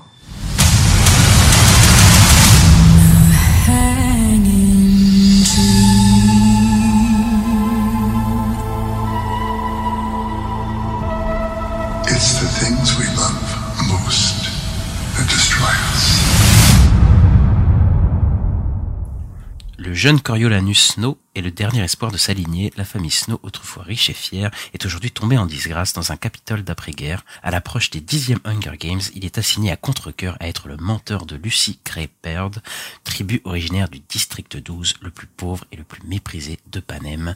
Le nouveau film de la saga euh, Hunger Games, du coup le préquel. Euh, bah, première chose, que pense-t-on de la saga euh, Hunger Games? Est-ce que tu aimes bien la saga Hunger Games, Ista? Moi, j'avoue que j'avais apprécié les deux premiers. J'avais à l'époque, je les avais trouvés plutôt cool. Et que j'ai pas du tout aimé les deux derniers, je me suis vraiment fait chier. Et donc, en fait, je sais pas, c'est. Ouais, c'est. Après, ça fait très longtemps que je les ai pas vus. C'est pas non plus ma saga préférée de tous les temps et tout. euh, mais c'est juste, ouais, que je trouvais juste ça sympa, mais euh, enfin, les derniers films, ils m'ont pas convaincu du tout. Donc, C'est pas très. Enfin, c'est juste sympa. J'ai pas de haine contre Hunger Games. euh, J'ai pas non plus d'amour pour Hunger Games. euh, Je m'en fous un peu. Voilà. Et toi? Ouais, moi j'aime pas euh, la saga. Moi j'aime pas les quatre premiers. euh. Enfin, le, le premier en vrai ça passe, mais je le trouve pas non plus incroyable non plus quoi. Et, et alors les, les trois autres, je trouve que ils racontent quasiment rien quoi. Enfin surtout le 3 et le, le 2 et le 3 ils racontent rien pour moi. Et les quatre ils racontent quelque chose sur la fin, mais c'est trop long pour ce que ça raconte parce qu'ils bah ils ont coupé le, le dernier livre en deux parce que c'était la mode après Harry Potter de faire ça. Mais en fait du coup tu retrouves avec la, enfin le troisième c'est le pire quoi. Il y a vraiment rien quoi. Ils font du surplace. Genre les personnages ils bougent pas d'un endroit, il se passe rien. Enfin, voilà et je trouve c'est une saga qui survole mais euh, pas mal de choses euh, qui auraient pu être intéressantes. Et, euh, et voilà, moi c'est pas une saga que j'ai dans mon cœur. Je trouve les histoires d'amour pétées. enfin, je trouve et les persos et tout. Enfin, je il y a quelques trucs à sauver, voilà, quelques séquences. Bah, les Hunger Games, c'est c'est un peu sympa, quoi. Et, euh, et voilà, il y a quelques séquences sympas. La DA aussi, euh, apparemment les gens aiment bien. Voilà, mais euh, pour le coup, c'est pas du tout une saga que j'ai dans mon cœur. Mais de toute façon, comme toutes les sagas littéraires d'adolescents, euh, moi, je crois qu'il y a que, il y a que Harry Potter, quoi. Et après, euh, le reste, euh, je m'en fous, quoi. Donc bon. euh, Ouais, divergente. Non, je rigole. Oh putain, ça tu vois, PTSD là, de, de ce genre de truc. Quoi. Euh, mais voilà, mais du coup là pour du coup pour ce préquel, on a Francis Lawrence, du coup le réalisateur de Hunger Games 2, 3 et 4, du coup les trois derniers, qui revient pour faire ce ce préquel. Et euh, du coup euh, bah moi euh, je suis le premier surpris de cet opus parce que bah comme je vous ai dit, j'aime pas Hunger Games quoi. Et donc du coup j'y allais un peu à reculons mais enfin essayé d'avoir pas d'a priori mais bon j'ai j'ai pas aimé les autres quoi. Et bah le film il m'a pas mal surpris euh, moi pour le coup euh. Mais déjà c'est un film assez particulier parce qu'il a euh, c'est un film qui est fait en, entre guillemets en trois parties, en trois parties distinctes euh, et qui est assez surprenant dans sa narration parce que dans ce genre de, de production en général à bah, de blockbuster à plus de 100 millions, on a une structure euh, en général assez classique dans ce genre de, de blockbuster et là pour le coup, bah c'est pas vraiment un film euh, que je trouve est dans les carcans, bon, dans les car- Mais- c'est- pas non plus un film novateur en dehors des, des carcans non plus, mais qui a une me structure qui est vraiment surprenante quoi. Le, Ouais. le 2, il avait pas quatre actes. Moi, j'ai un souvenir qu'il avait quatre actes, le deuxième film, qui était assez long. euh, Non? Le deuxième film? Ouais, il me semble le 2. Bah non, enfin le premier, je sais plus. Le mais, euh, premier, c'est la première heure, ils parlent, ils parlent, et après, ils, ça, ils sont dans le, dans les Hunger Games, quoi. Et après, ça finit sur un cliffhanger de merde. Mais je me souviens, ils se font kidnapper, mais... euh, ah, il me semblait que le 2, il, il avait quatre actes au lieu de 3. Enfin, bon, ça fait longtemps. hein, donc, euh, J'avais ce souvenir J'ai pas vu ça. Je les ai récemment vus, j'ai pas vu ça du tout. Mm. Moi, j'ai vu euh, trois actes. euh, C'est et c'est que tu les as revus il y a pas longtemps, c'est pour ça. Et euh, oui, non, mais t'as raison. Et, et bah moi, je trouve ça assez surprenant dans sa narration et j'ai bien aimé ça. Et, et déjà sur le côté visuel euh, de, de la chose, je trouve qu'il y a une plutôt une bonne mise en scène. Voilà, pour le coup, il y a, il y a beaucoup de grands angles. Je crois c'est la mode en ce moment, putain, de faire des grands angles de partout là. Euh, et, et je trouve qu'il y a des bons effets spéciaux aussi pour un blockbuster euh, à plus de 100 C'est vrai. millions. C'est devenu rare maintenant. on est là, oh putain, c'est pas, c'est pas moche. euh, Ah, ça coup. juste être la norme, on devrait, oui, on devrait même pas. Ouais. Ouais, ça devrait être la norme, mais bon, on est, on est dans ce truc-là. Et, et y a- je trouve qu'il y a la photographie aussi très belle sur certaines séquences euh, dont je reviendrai, notamment une dans la forêt à la, à la fin qui est très très belle. Et j'aime beaucoup la DA. Je la préfère cette DA, la, la DA de bah, qui avait la série, euh, voilà, la saga, la, la saga originale en tout cas. Mm. On a un mix entre vintage, années, euh, je sais pas 50, euh, je sais pas, c'est assez spécial. Et en fait, ils aiment bien, ce que j'aime bien, c'est qu'ils mixent la technologie avec ça. pas comme Loki, hein. Ouais, bah un peu comme Loki, ouais, où, ils mixent une genre de technologie avancée, euh, enfin qu'ils ont clairement, euh, enfin euh, avec ce genre de, de décor, normalement t'es pas du tout dans dans ce genre de technologie, mais là ils arrivent bien à mixer les deux et je trouve que ça marche plutôt bien. Et euh, et ouais, je trouve que c'est un- c'est bien rythmé, ma- malgré que ces trois parties soient ultra distinctes avec des coupures assez nettes. Bah moi chaque partie, euh, j'ai bien euh, j'ai bien été dedans. Pourtant il fait 2h40, euh, ça peut repousser au début, mais mais vraiment moi j'ai pas trop vu le temps passer, en tout cas pas autant que ce que je pensais. Et je trouve qu'il y a des séquences super quoi. Il y a une séquence où ils, ils sont dans le Capitole, tu sais, dans le- l'espèce d'Hunger Games. Mhm. c'est une espèce de de- d'arène quoi. Et il y a des, des explosions tout autour d'eux au bout d'un moment. Je vais pas spoiler, mais voilà, il y a une sorte d'explosion et la caméra elle est en 360 autour des personnages et on voit toutes les explosions euh, autour d'eux et je trouve ça, je trouve pas mal. Et on a une séquence de chasse à la fin, pour pas spoiler, de chasse à la fin dans la dernière partie où euh, dans la forêt elle est mais genre hyper euh, tendue mais en même temps hyper lente, hyper calme. Genre c'est très spécial. Genre euh, c'est un truc que j'ai qu'on voit rarement dans ce genre de, de production. Mais après non plus ça réinvente pas la roue. Euh, voilà, c'est pas non plus euh, en mode c'est Martin Scorsese qui a fait le film, tu vois. Euh, Non, ça Ouais. va, c'est sympathique, tu vois. Moi, c'est surtout les personnages qui m'ont euh, qui m'ont fait accrocher à l'histoire parce que je trouve le personnage principal, je le trouve vraiment fascinant quoi. Euh, parce que déjà il est encore une fois, il est pas commun ce genre de production. Euh, on a vraiment euh, l'acteur, la Tom Bliss, là, ou Tom Bliss, je sais pas dire son nom. euh, c'est c'est- il a pas fait grand chose avant. Et genre vraiment, ce mec, au début, je me suis dit, ouais, je sais pas trop, il a pas trop de charisme.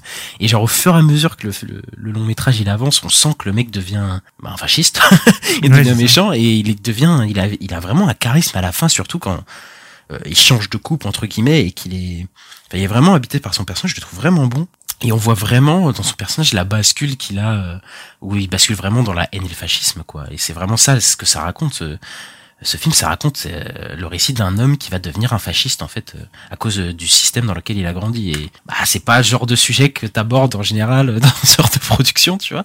Parce que encore dans les premiers Hunger Games, on était dans un monde fasciste où bah, Katniss euh, s'émancipait entre guillemets oui. et, et remettait en question. Mais là, on suit un mec qui est un fasciste, quoi. On suit un mec qui est pas bon du, enfin qui est pas tout blanc en tout cas. Euh, parce que euh, encore euh, le, le- il, il reste attachant ce personnage parce qu'au début. euh, entre guillemets, c'est un pauvre parmi les riches, quoi. Genre, il est dans, il est dans une classe sociale, voilà, il est dans le Capitole parmi les riches, mais lui, il est, ça, il est complètement, euh, sa famille elle est complètement dévoyée, enfin, elle est complètement euh, euh, mal, enfin, pas maltraitée, mais tu sais, elle est mise de côté, quoi. C'est un genre, euh, le mec, a, enfin, sa famille qui a perdu toute estime de, de, de leur père, quoi. Et euh, bah ça, ça t'accroche pas mal, puisque lui, tout ce qu'il veut, bah, c'est mettre bien sa famille, en fait, au, au début euh, et avant qu'il parte dans d'autres, dans d'autres trucs.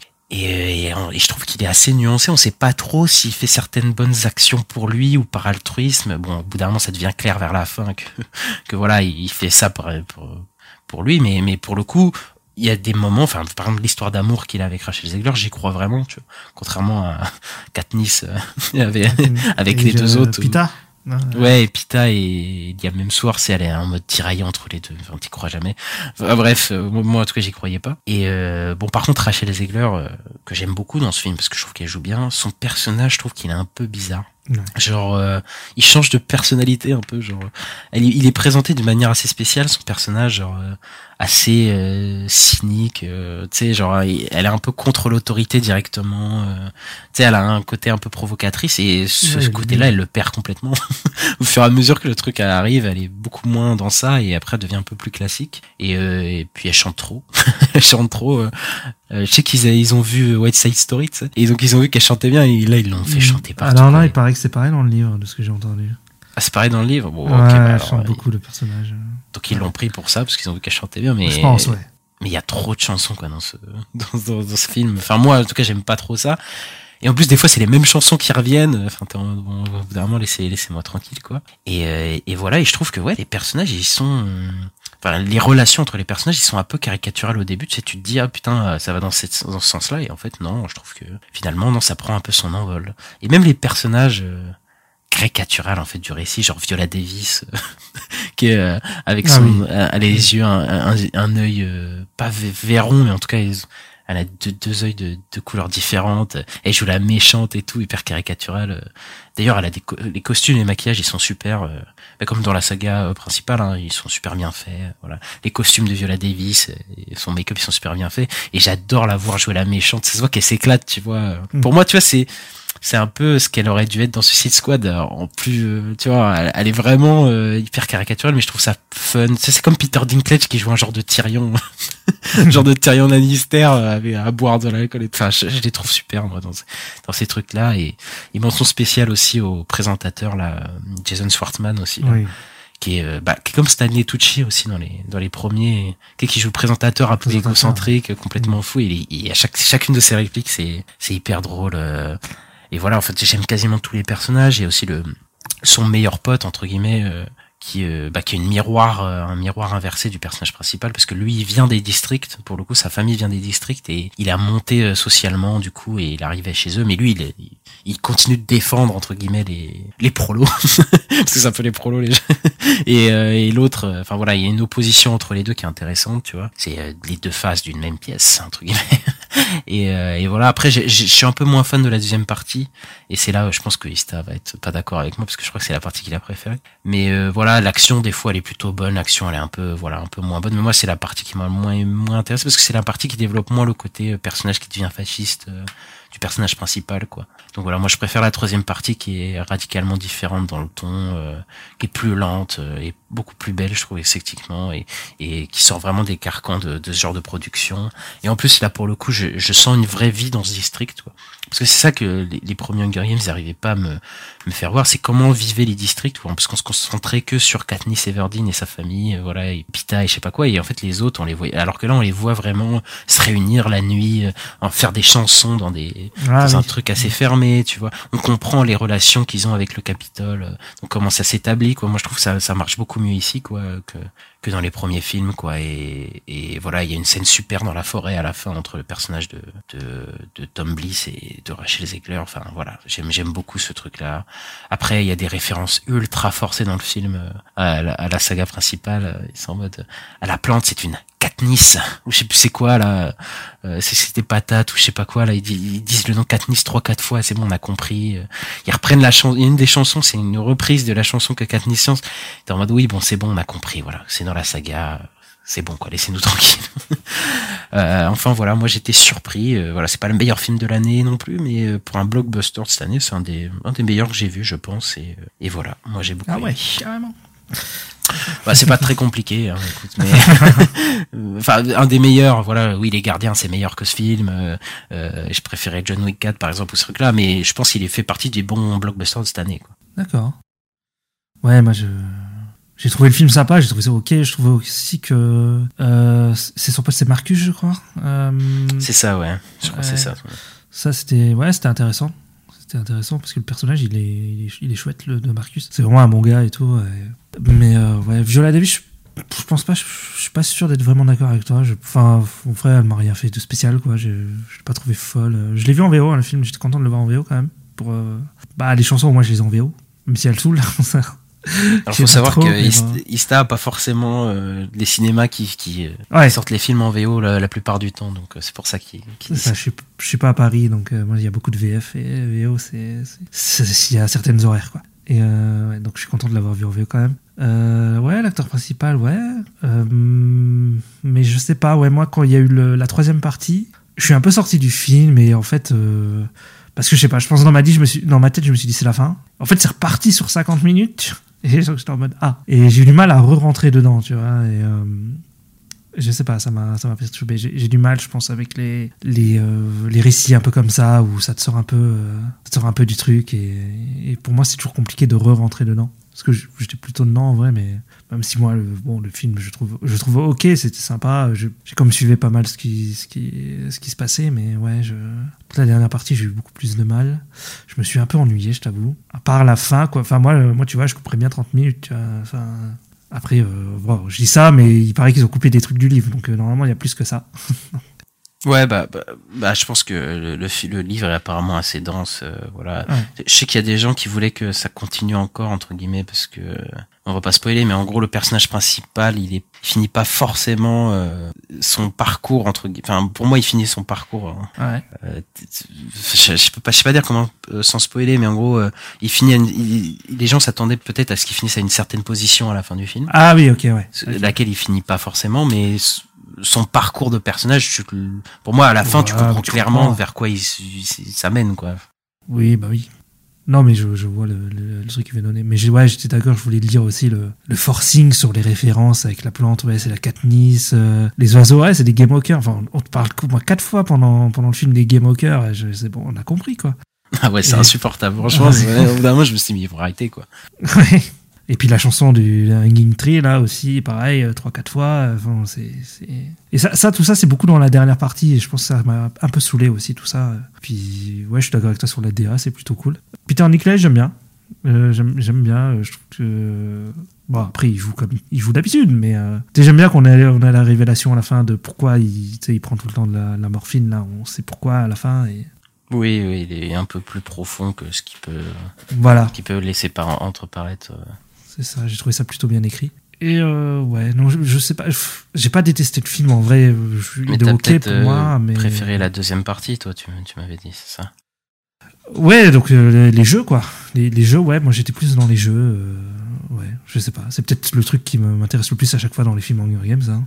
Ouais. même si euh, c'est peut-être pas non plus, euh, bon, ça a déjà été mieux fait, mais bon, Après, là, là, les jeux sont moins sensationnels dans le sens où on est dans un préquel et euh, c'est ça aussi. les jeux sont pas, euh, voilà, il y a moins de technologie, on est dans une vraie, une vraie arène là pour le coup. tu sais, Mm. C'est pas un truc où là ils, font pleuvoir du feu là ou je sais pas quoi là dans, dans les trucs. Là, on est dans un truc beaucoup plus, euh, voilà, terre à terre. euh. Oui, c'est quand même une jungle et tout dans les dans les autres. Oui, oui, c'est ça. Il y a des, des phénomènes naturels, enfin pas naturels vu qu'ils sont provoqués par un ordinateur, mais tu vois, tu sais, il y a tout un truc contrôlé autour de ça, alors que là, voilà. Et là, vraiment, on montre aussi la genèse de la, euh, la, de, la commercialisation des jeux. J'allais dire, mais non, pas la commercialisation, mais la, l'effet euh, télé-réalité du jeu, quoi. Parce que Oui. euh, on comprend que les dix premiers, c'était, c'était, ça faisait pas sensation parce que c'était pas, ils s'attachaient pas vraiment au aux tribus là ils ont vraiment mis un côté télé-réalité voilà euh, des, des, on présente les personnages on les fait aimer, aimer du public voilà comme ce qu'on verra après euh, dans, dans la saga principale quoi Oui, on, on voit ça. Et ouais, c'est quand même intéressant euh, si tu t'intéresses à l'univers et tout. Mais ouais, je sais pas, c'est pas. Moi, c'est pas. Pour moi, c'est pour moi, c'est pas du tout un des meilleurs blockbusters de l'année. euh, c'est- ok, quoi. Voilà. tu, tu- ah, par contre euh, au niveau de la saga tu le places où tu vois? Est-ce que tu préfères celui-là tu préfères le premier tu préfères le 3 En fait, je pense que je saurais même pas dire. Ça fait tellement longtemps que je les ai vus. Je les ai vus à leur sortie. Je Ouais, y pas dix- revus. il y a depuis. 10 ans quoi Ouais, je les ai pas revus. Donc, euh, Parce que moi, moi, il me semble que j'avais beaucoup aimé le 2, mais tu dis que c'est nul. Donc, je, je, suis en mode, ah, peut-être c'est nul. c'est pas le plus nul mais genre euh, en fait euh, c'est un film qui raconte rien de plus que le premier je trouve en fait il reprend la même structure que le premier et juste qu'il se coupe enfin il coupe Ouais. sa fin son climax quoi enfin même pas son climax en fait Ouais, mais là, tu vois, je sais même plus te dire pourquoi j'ai préféré le premier au deuxième à l'époque. Enfin, je sais plus.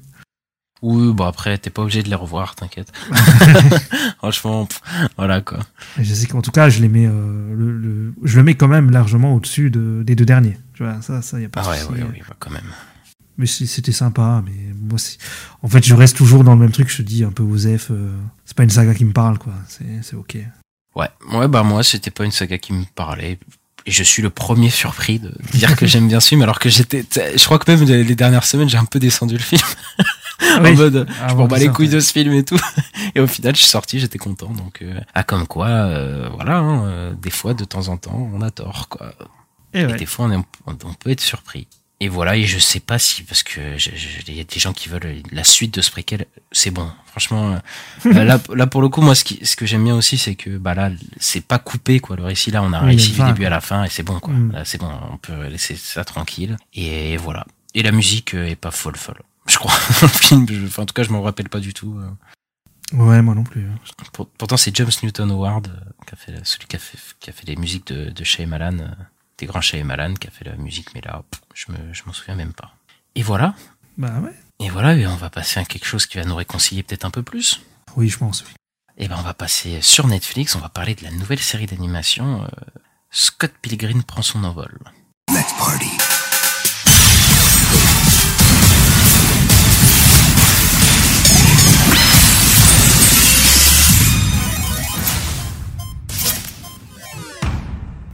Scott Pilgrim doit vaincre les sept textes magiques de sa nouvelle petite amie Ramona Flowers afin de gagner son cœur, d'après le comic book de Brian Lee O'Malley avec les voix des acteurs du film de Edgar Wright. C'est ça, c'est ça. Donc, euh, Scott Pilgrim, c'est une, une BD, il me semble. C'est un comics, ouais, c'est, mais je Oui, crois que c'est canadien. C'est ça, mais c'est pour ça- que j'ai j'ai pas dit comics, parce que j'étais Ouais. pas sûr euh, que ce soit catégorisé comme comics, mais en tout cas, c'est une BD en tout cas.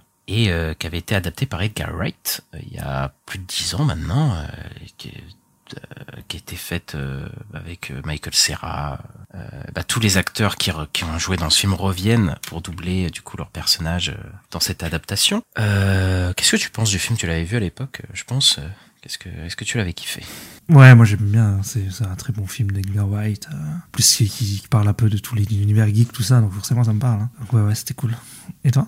Ouais, bah c'est un film qui avait euh, euh, malheureusement qui a pas eu le succès euh, qu'il Gros mériterait. flop au box-office, hein, gros flop au box-office ce film. C'est ça. Ouais, il avait il a pas mal floppé alors que pourtant il est quand même euh, assez il- enfin on voit pas trop ça dans les paysages dans ce paysage là mais de toute façon Edgar Wright voilà, je pense qu'il a plus rien à prouver. Et là, on retrouve euh, bah, cette adaptation qui est faite par euh, Science Saru, je crois c'est ça euh, le, le Oui, c'est ça le, le studio, ouais, comme ça. Ils ont fait ils ont fait euh, Devilman Crybaby, c'est ça, il, il me semble euh, qui était Ah oui, c'est ça, je savais plus, mais oui, ok, ouais.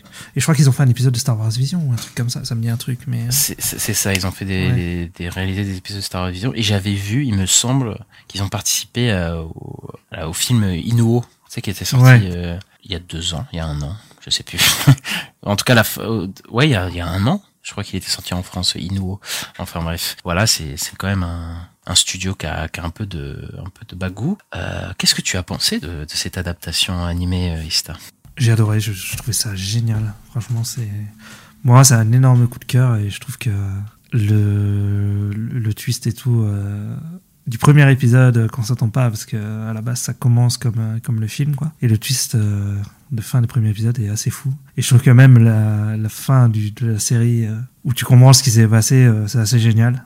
Et j'adore toutes les références qu'il y a, que ce soit aux jeux vidéo, que ce soit au cinéma, euh, tout le côté, euh, l'animation, les, les car- le character design, la musique, tout est trop bien, quoi. Voilà. Moi, j'ai détesté. D'accord. Non, Je rigole, je rigole, je rigole. je rigole. J'ai- non, j'ai beaucoup aimé, j'ai beaucoup aimé aussi. Euh, bah déjà, dès que j'ai commencé, que j'ai vu le générique euh, en mode opening japonais, j'ai fait bon, bah voilà, acheter, acheter au bout de cinq minutes. Enfin, génial quoi d'avoir fait un opening. Enfin, c'est à faire faire un opening quoi pour par, par des Américains. Moi, je trouve que c'est c'est génial. Oui, c'est vrai. Et euh, de toute façon, il y a pas mal de références euh, visuelles, euh, notamment à l'animation japonaise euh, Bien sûr. dans dans dans ces. C'est quand même un épisode série. qui commence par un, un anime. C'est ça, ouais. C'est- qui commence ouais. par un genre d'eishi euh, ou shoujo, euh, tu sais, assez classique de romance, euh, euh, qui est assez classique, qui est assez drôle, tu vois. Quand tu connais les, le genre un peu. Et voilà, ça reprend le style de la BD, il me semble, le style Ouais, graphique. complètement. euh, Mm. que je n'ai pas lu, mais moi je trouve que ça marche super bien et que c'est super bien animé. Ça a énormément de références visuelles à l'animation japonaise, comme j'ai dit, mais aussi aux jeux vidéo, comme t'as dit, euh, dans les visuels. Il y a aussi pas mal de split screen, bon ça rappelle les cases de BD, donc c'est, moi je je trouve c'est super bien fait en général. Les musiques aussi très japonaises, très arcade euh, et rock, parce que c'est souvent lié, je sais pas pourquoi. je sais pas pourquoi le rock et l'arcade c'est un peu lié. Ouais. Il y a un peu ce truc là et euh, j'adore aussi le truc le, le, fait que ça prend des libertés quoi parce que euh, en fait c'est une série un peu d'enquête au final euh, Ouais, c'est un whodunit un peu au final. euh, ouais, c'est ça et euh, je trouve ça super parce que ça respecte entre guillemets l'esprit de bah, en fait ça dénature pas du tout le, le, le- le- la BD de base mais en même temps ça refait pas inutilement la même chose que le film et que la BD en fait parce que c'est vrai que quand tu vois le début tu peux dire ah bah c'est bon euh, Scott Pilgrim bah, co- comme dans la BD il va battre un à un chacun de ses des ex de Ramona et voilà quoi.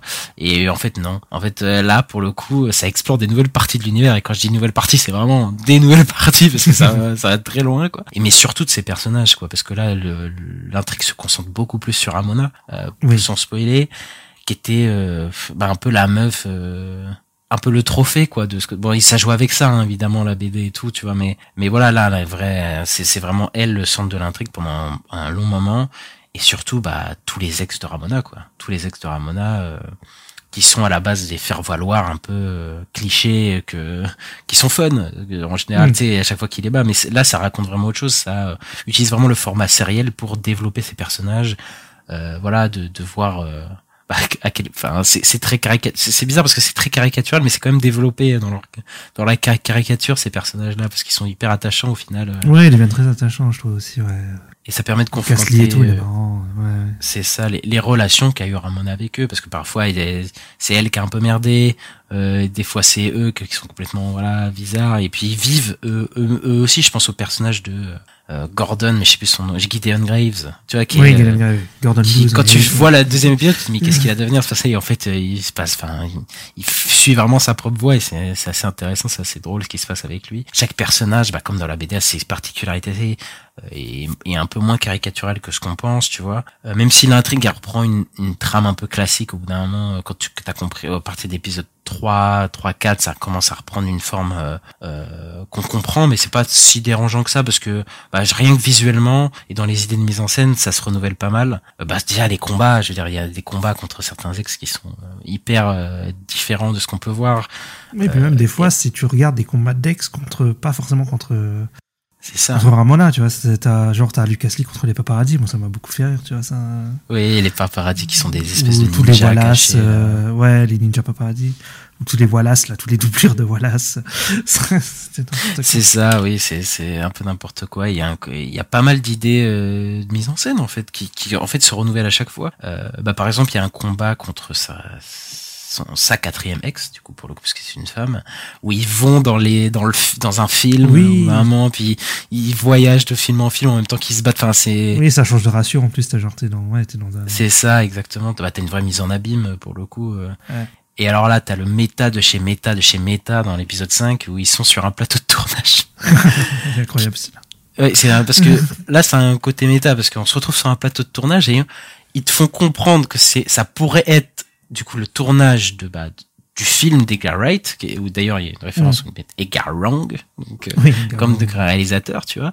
Euh, et, et donc en fait que, par exemple, Ramona joue Ramona dans le film d'Edgar Wright, elle-même doublée par Marie-Elisabeth Winstead qui jouait Ramona dans le film de base de Wright. Et là, tu te prends la tête et tu te la tords, quoi, pour dire, faut dire que le côté méta est vraiment euh, poussé, et, enfin vraiment qu'il y a des références euh, à, à tout bout de champ et enfin franchement c'est hyper bien fait et c'est hyper drôle en même temps euh, et voilà moi je trouve ça je trouve ça super bien. Après j'étais peut-être un petit peu perdu euh, voilà pour dire des choses un peu négatives euh, sur certains persos parce que j'avais oublié qui était quel perso de, de certains moments au début. Ah ouais?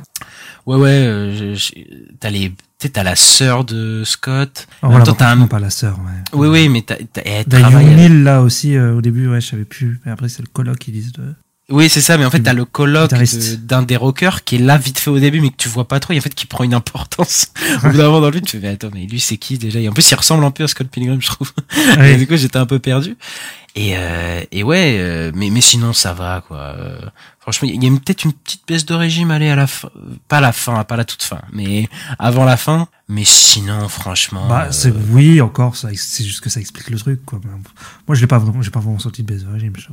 Ouais, non, moi, c'est juste moi, personnellement, j'ai peut-être ressenti, voilà, une petite euh, baisse de rythme. Peut-être, peut-être parce qu'il y avait un truc qui était un peu attendu Ouais. euh, à partir d'un certain moment. Mais euh, voilà, l'épisode final, il déçoit pas. euh, pour le coup, il est, il est vraiment pas mal. Et ouais, moi, je trouve que c'est super. Bah, voilà, je trouve que c'est super. euh, c'est comme ça que devraient être adaptés des trucs euh, qui sont des réadaptations déjà, des- pas juste des Mm. adaptations. Voilà, tu, tu étends l'univers en même temps en gardant le, la source de ce qui fait ce, ce- la BD, quoi. Ouais, puis ce qui est bien, c'est que la BD, elle parlait surtout de l'adolescence. Et là, en fait, ça te parle un peu de, aussi de la vie, de quand tu vieillis, tout ça, enfin, par rapport au twist qu'ils ont fait, tout ça. Donc c'est, c'est, euh, Oui, c'est ça, parce que quoi. parce qu'ils sont là, ils ont, ils sont à la fac, euh, Ouais. les personnages. J'adore aussi le fait qu'ils sont en mode. Euh, par contre, t'as 24 ans, tu sors avec une meuf de 17 ans, tu Ouais.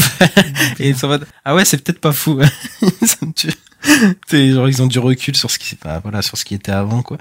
Et, euh, et ouais, moi je trouve ça super. euh, je- bah, de toute façon, les, les séries d'animation Netflix des fois ils sortent des bangers. Ouais, qu'on en parlait plus tôt, c'était très bien aussi. euh, ouais, ouais. Et, euh, ouais, et ce que je trouve cool là en plus dans Scott Pilgrim, c'est que vu, vu ce qu'ils ont fait, ça donne la place à tout le monde. En fait, t'as tous les acteurs euh, qui s'éclatent. Et euh, vraiment, euh, enfin, moi je conseille vraiment d'écouter la VO parce que, euh, bah, écoutez Kieran Culkin qui fait Wallace, euh, Brie Larson qui fait Envy, euh, Marie-Elizabeth Winstead, Michael Cena et tout. euh, c'est trop bien quoi. Et tu vois Ouais. Chris Evans, il s'éclate sur Lucas Lee. Ils font- des grosses voix et tout. Enfin, ils s'amusent, ça se sent. ouais, c'est- cool. Quoi. Bah surtout Chris Evans qui joue Lucas Lee, ça, ça marche Ouais. trop bien hein, en mode star d'Hollywood et tout. Tu vois, tu vois, ouais, Ouais. putain, Captain, ouais, ouais, c'est toi Captain America, donc ouais, ouais, ça marche bien. Moi, je, je conseille la série, euh, la série d'animation. En plus, elle est pas longue, c'est euh, 20 27 minutes par épisode, euh, de 8 Ouais. épisodes. Ça, ça, s'en- ça s'empiffre bien, c'est bien rythmé. et franchement, allez-y. Ouais, très très cool. euh, On vous la conseille, tous les deux. Voilà, et bah du coup là c'est l'heure euh, de ne plus être d'accord puisqu'on va vous parler de la nouvelle série Apple TV+ qui se trouve dans l'univers du Monsterverse. On va parler euh, de la série Monarch Legacy of Monsters. The world is on fire. If you want to save millions of lives, we can use some help.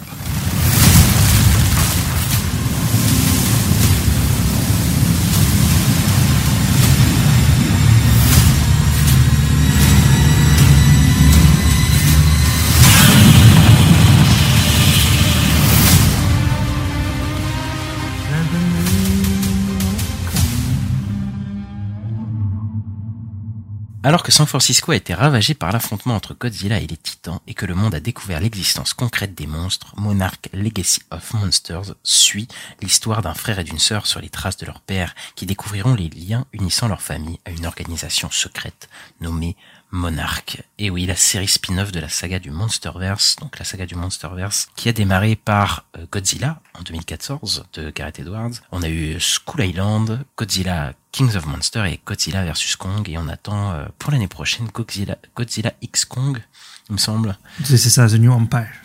The New Empire et donc euh, eh ben on va vous par- on va parler un peu globalement de tout ça. Qu'est-ce que tu penses de la saga du Monsterverse? Euh, c'est complètement con, mais euh, en vrai, je, sais, je, sais- je crois que je sais pas ce que j'en pense. Parce que je regarde et tout, je vois des monstres, je suis content, mais c'est un personnage, ils sont un peu nuls. Moi, je sais que le premier, euh, le, le Godzilla de, de Gareth Edwards, j'avais- bien aimé le personnage de Brian Cranston, mais bon, euh, il disparaît au bout de, je sais plus, 45 minutes, 50 minutes, et après, c'est Aaron Taylor Johnson qui prend le, le lead, et ça m'avait beaucoup moins plu. Et en plus, il me semble que dans le Godzilla là, euh, tu vois pas tellement Godzilla. Il me semble qu'il fait des, des- Genre, il va attaquer et puis ça coupe et tout. Il me semble qu'il s'amuse à faire ça un peu, Gareth Edwards. Oui oui c'est ça. Il y a des- Moi il y a un problème de mise en scène un peu. Ouais, Aussi il y a un euh, gros souci il y a un dans gros ce- travail sur le gigantisme comme d'habitude avec Gareth Edwards mais Ouais. ouais il y a un problème dans la manière dont il monte euh, le monstre. Enfin, en tout cas c'est anti. euh, Enfin c'est très frustrant quoi. Ouais, c'était frustrant de ouf, ça m'avait frustré, hein, je me souviens à l'époque. Et euh, ouais, et après le King of Monsters, bah, le personnage sont nuls, mais bon, il y avait des, il y avait des beaux plans, il y avait des, des gros monstres, donc j'étais content quand même. Et c'est toujours un peu ça le problème. En fait, il y a des, il y a des gros monstres, je suis content, mais, mais c'est toujours un peu, un peu pété, quoi. Et toi, qui penses-tu de cet univers euh, incroyable? Bah c'est de la merde, hein. aucune surprise. Non mais ouais, moi je trouve ça. Bah déjà en fait le premier Godzilla, trouve je lui trouve même pas que c'est un bon film. Tu vois, je trouve que ça va. Tu vois, en fait, il y a des idées, il y a un peu de trucs. Ouais, et les personnages sont hein. le moins insupportables en fait. Tu vois. Genre c'est même pas euh, qu'ils sont bien. Tu vois, c'est juste qu'ils sont moins insupportables. Tu vois. Par rapport aux autres films, oui. Ouais, ouais, ouais. Et en fait, plus t'avances, moins c'est, après c'est euh, au fur et à mesure moins bien mis en scène, et les personnages deviennent encore plus osef. Mais j'ai un petit kink pour euh, Sk- Skull Island. Skull. Island, Ouais, c'est un peu drôle, euh, où il y a un second degré qui est assumé qui est drôle, mais le film il est, il est pété aussi. hein. enfin, il est, il est pas ouf du tout. Après, euh, voilà quoi. Euh, C'est bizarre que ce soit une des seules sagas euh, qui marche, enfin en tout cas de univers partagé qui fonctionne. Ouais, j'ai jamais compris, mais bon, ok. C'est que, que ça fonctionne quand même, ok. Et voilà, euh, moi la, la série euh, m'a hypé pas du tout. Euh, même si bon, euh, voilà, il y a les trailers, je me dis ah, pourquoi pas, écoute. Euh, bah écoute, euh, tu veux que je commence? Vas-y, défonce-la.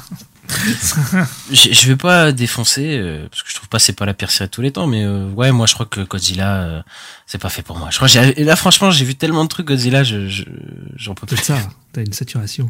Mais non, mais j'ai pas- euh, en fait s'il y avait eu un bon film, un bon truc Godzilla, je- j'aurais dit ouais, mais je non. Enfin il y a rien quoi. Ceux des Américains ça n'a pas marché, j'en ai vu un japonais ça a pas marché. Cette série bon bah on est qu'aux deux premiers épisodes, hein, donc euh, oui, voilà. là c'est. Oui. Mais ça m'a pas convaincu tout de suite, quoi. Bah, Déjà, il y a le générique qui se lance, et le générique il est un peu osef, et je me dis, ah, tiens, c'est bizarre comme cette série. Et... et Bah, le générique, moi je trouve, il est un peu, tu sais, dans les dans les carcans habituels des séries euh, modernes, quoi. Ouais, il est osef. Non, enfin, moi, en tout cas, je- d'infographiste, quoi. Mais c'est ça, mais en fait, il y a la musique, enfin, tout, tout est générique, tu vois, dans ce, dans ce générique. C'est marrant. Euh, et voilà, mais moi, ce que j'ai pas aimé, c'est que, bah, les deux épisodes, euh, bah, c'est purement de l'exposition pour moi, et quand tu fais euh, des, enfin, tu tapes 1h30, enfin, plus d'une heure trente, je crois même, parce que ça dure plus de 40 minutes de, de, de, de, vais pas dire de contenu, mais en tout cas de, de, de visionnage et que c'est que de, de, l'exposition, bah, faut que l'exposition au moins soit à la hauteur et, ah, c'est pas toujours le cas. C'est pas toujours le cas. Euh, bon, alors, il y a des trucs qui ça va, genre, euh, en fait, tout va bien quand il y a les monstres, j'ai l'impression. quand il y a les monstres, quoi. quand il y a les monstres, ça va. Genre, euh, il y a une scène, euh, bah, on voit Godzilla sur le pont, euh, voilà, qui est pas trop mal, euh, à, à échelle humaine. Bien foutu, ouais. Mm. Et euh, il y a une scène du bateau dans le dernier épisode où y a, on voit aussi un autre monstre qui est vraiment pas mal du tout, quoi. Même à la fin de l'épisode 1 aussi, il y a des petits monstres et, et ça crée des petits trucs un peu stressants de tension qui, qui, qui est pas mal, tu vois. Euh, la première scène, par contre, elle est horrible. La, la, la, la scène sur Skull Island, Ah, on voit. John Goodman courir, genre là, on voit les lens flares et tout. Enfin, c'est, c'est pas. Je pense qu'ils ont voulu un peu faire dans le même style que Skull Ouais, Island, justement. Island, ouais. Mais Mm. ça marche pas du tout. Enfin, Skull Island, déjà, il y avait des, pro- des, des, des scènes un peu moches. Et là, ouais, c'est, je trouve ça, je trouve ça très, très moche aussi. Et voilà, quoi. Après, à part ça, bah, franchement, je pense que j'aurais pas grand chose à dire. Mais en gros, on suit l'histoire sur deux temporalités, en fait. On suit les, le personnage de Kate, il me semble que c'est ça son prénom, Ouais, oui. ouais. qui est sur une temporali- temporalité, c'est le présent, entre guillemets, et on suit les personnages de, euh, de Wyatt Russell, du coup, euh, jeune, entre guillemets, qui, euh, bah, qui se passe dans les années 50. En gros, c'est le début de l'organisation Monarch, donc l'organisation qui gère, entre guillemets, les, les, les mutos, les mutants, je sais pas comment ils appellent ça là. Euh, et en gros, il y a des allers-retours entre ces deux temporalités, et même, enfin, plusieurs temporalités, parce que dans le passé, il y a plusieurs temporalités, et dans le présent aussi, et c'est un peu un bordel, et je trouve que ça casse le rythme, mais un truc de fou. À chaque fois, quoi, c'est euh, de faire ces allers-retours là, parce que, euh, bah, parce qu'ils ils ont un rythme bien précis, les deux, genre, d'un côté, on a un récit d'aventure dans les années euh, 50 et d'un autre côté, on a un récit genre d'espionnage. Et euh, ils ont ces deux tons radicalement différents et je trouve que l'alchimie des deux ne marche pas, moi pour moi en tout cas. Surtout que les intrigues, euh, en tout cas surtout l'intrigue du présent, avancent très lentement, voire euh, pas du tout, surtout dans l'épisode 1. Voilà, bref. Et, euh, dans celle du passé, je trouve que c'est catastrophique ce qu'ils ont fait parce qu'ils ont. euh, En fait, tu commences le passé, enfin, c'est la temporalité du passé, mais euh, mais en fait ils reviennent en arrière dans l'épisode 2 et on montre quelque chose, on montre qu'un personnage se fait tuer, par exemple dans euh, l'intrigue du passé. Et après on revient en arrière pour te montrer en fait comment les trois personnages se sont rencontrés. Mais moi j'ai un problème avec ça, c'est que du coup dans le premier épisode, tu fais mourir un personnage. Sauf que le personnage, il meurt trop vite euh, pour que j'ai le temps de m'a- de m'attacher à elle. Mais en même temps, là, après, tu me fais revenir dans le passé pour montrer ce personnage, alors que je sais exactement ce qui va se passer pour eux. Je, je trouve ça extrêmement Ça va, Ça se étrange. trouve, elle est pas morte. Oh, elle est tombée dans un puits avec des monstres. Enfin, ça me paraît compliqué. euh. Après, ça se trouve, ils vont la faire survivre, je sais pas comment. Ah ouais Pff, mais ouais, bon, je, pense, cas, je pense là, le délire, ça va être de comment ça en est arrivé là. Et après, je pense qu'il y a aussi l'histoire qui va vouloir lier les deux temporalités euh, l'une avec l'autre. Oui, ils vont lier avec le personnage de, de Wyatt Russell. Enfin, Wyatt Ouais, Russell et Kurt Russell. Russell, ils jouent le même personnage, sauf que l'un est plus vieux. Euh, D'ailleurs, euh, va falloir m'expliquer. Parce que, euh, on va dire que Wyatt Russell, Ça marche, moi, ça marche. Ça, tempo... Non, non, c'est pas, c'est pas, ils se ressemblent, mais Wyatt Russell, dans sa temporalité, on est dans les années début 50, d'accord? Mhm. euh, Il a à peu près 30 ans, je pense, tu vois, son personnage. 53, ouais, ouais. Tu passes de- des années 50 à 2015, ça fait 65 ans, d'accord? 65 ans, donc le personnage Ah de ouais, Russell est censé avoir 95 ans. Ouais, J'avoue, j'avais pas pensé, mais ouais. Je n'y crois pas. Bon, après, je chipote, on s'en fout, tu vois. Mais j'ai- j'ai- ça m'a trotté à l'esprit. J'ai fait, ouais, non, la Kurt Russell, il a pas de canne. euh, il a l'air très en forme, le papy. Euh, donc voilà, mais voilà, c'était un petit truc marrant que j'ai j'ai relevé. Et euh, ouais, moi, j'ai j'ai pas réussi euh, à m'attacher au personnage. Genre vraiment, euh, il y en a aucun qui m'intéresse. Genre euh, peut-être, allez, peut-être Kate. Allez, Kate, peut-être. euh, je me suis peut-être un petit peu attaché à elle, mais les autres, je trouve, il y a un vrai problème de charisme, quoi. Euh, Ah, sur- bah, surtout sur certains persos. Genre le demi-frère, tu vois, Kentaro là, ou je sais pas quoi. Mhm. À lui, je le trouve fade, mais d'une force. Genre, euh, Ah mais un ouais truc de malade. Ah. Que ce soit dans son jeu ou dans son charisme, tu vois. Ah, moi je trouve ça va. Je trouve que c'est moins catastrophique que ce qu'on a eu dans les films, tu vois. Je trouve qu'il est ok. Euh, après, je suis d'accord. Kate, euh, ouais, c'est. Moi, c'est plus la pirate, tu vois, la queue, ce que j'ai pas trop. Euh, je suis en mode. Putain, j'avais oublié. J'avais oublié qu'elle était dedans. Oui, c'est vrai, il y a une, pi- une pirate euh, qui est là. Et dans le dans le dans l'équipe du passé, bah moi j'aime bien la, la docteur quoi. Docteur, je la trouve cool. Ouais, ouais, je sais pas. Moi, je, en fait, comme euh, ils m'ont montré, ils m'ont montré ce qui se passait avec elle. Enfin, bref, ça m'a, ça m'a saoulé. Et surtout le, le photographe là. Putain, qu'est-ce qu'il a aucun charisme aussi lui. Genre, euh, tu sais, le, le- celui dont elle va Mhm. tomber amoureux là. euh, pff, Mhm. Il est complètement osef, je trouve ce personnage. En plus, il se fait recruter en mode à la, à la zeub aussi là. Enfin bref, c'est, c'est, c'est un peu, bu- enfin moi en tout cas, j'ai pas été réceptif à ces personnages. Euh, après, je trouve que ça, mon, enfin, son héroïne, elle a du potentiel. Voilà, elle a des PTSD là, parce qu'elle a Ouais, bah, j'aime bien ça. Moi je trouve c'est bien filmé quand quand, c'est- quand elle a ça. euh, tu sens vraiment le, le malaise et tout quoi. Je trouve c'est bien foutu. Ouais, ils intercalent un peu des flashbacks. euh, Ouais. euh, voilà. euh. Après l'histoire, pour le coup, elle aurait pu me séduire parce que c'est une histoire pas commune. Genre la meuf, elle va voir, elle trouve son demi-frère caché, euh, des trucs comme ça. Enfin, tu sais, ça part un peu en couille. Tu fais, ok, allez, vas-y. Ah, moi je me suis mis, je me suis mis place, je me dis mais on te rend compte, tu trouves que ton père, il a eu une autre femme et il a eu des gosses et tout. Oui, oui, oui, c'est très horrible. bizarre. hein. Ouais. Mais, euh, mais ouais, moi, je, je- on voit bien les répercussions aussi sur la population là. Ouais, il y a des- des abris anti-Godzilla et tout. ouais. C'est ça, ils ont des indicateurs euh, trucs Godzilla, même si ça n'a aucun sens ce qui se passe parce que euh, il y a une fausse alerte Godzilla. Alors, Oui. va falloir va falloir m'expliquer comment les mecs ont fait une alerte Godzilla sans Godzilla? Qu'est-ce qui qu'est-ce qui te fait dire que enfin il y avait une, une alerte Ah, niveau Godzilla quoi. Ça quand se même, trouve, parce- une, une explication. Hein. Pas. je, pense- je pense pas. Moi, je pense que c'était juste pour montrer les PTSD de la meuf. Parce qu'ils étaient en mode, refugiez-vous dans le métro, il y a Godzilla! Et en fait, non. Mais je dis, mais Godzilla, tu as confondu quoi avec un caillou? Genre, c'est pas possible. je pense euh, tremblement de terre. Ah, ça a pense pas tremblé, la terre, hein. Ouais, bah peut-être. Non, mais peut-être qu'ils ont détecté les tremblements de terre et puis voilà, ils ont cru que c'était Godzilla. Je sais pas. Moi, je vois un truc comme ça. Ouais, bon, moi, je sais pas. Moi, peut-être je, peut-être je chipote, écoute. Euh, peut-être je chipote parce que je me fais chier dans cette série. Peut-être Et- parce que moi, je me suis pas fait chier, donc euh, ouais. Et voilà, euh, j'ai pas grand chose à dire pour l'instant. Parce que je trouve pas. De toute façon, c'est que de l'exposition et, bah, pour l'instant, je suis pas grippé. Après, pour moi, c'est normal. C'est deux épisodes sur dix, donc, donc que ce soit de l'exposition. C'est comme tu, c'est c'est comme le premier acte d'un film, quoi. C'est pour moi, Euh, moi, je suis pas d'accord, avec ça. Mais, bah, moi, je suis d'accord avec ça. Ah, toi, t'as kiffé, toi. Moi, j'ai trouvé ça, ça va, ouais, j'ai trouvé ça cool. Je, je, veux, ouais, je veux savoir la suite où ça va. Moi, c'est surtout le père où j'ai un vrai. euh, je me demande euh, si c'est passé quoi, quoi, avec ce père là. C'est bizarre tout ce qu'il y a autour de lui. euh.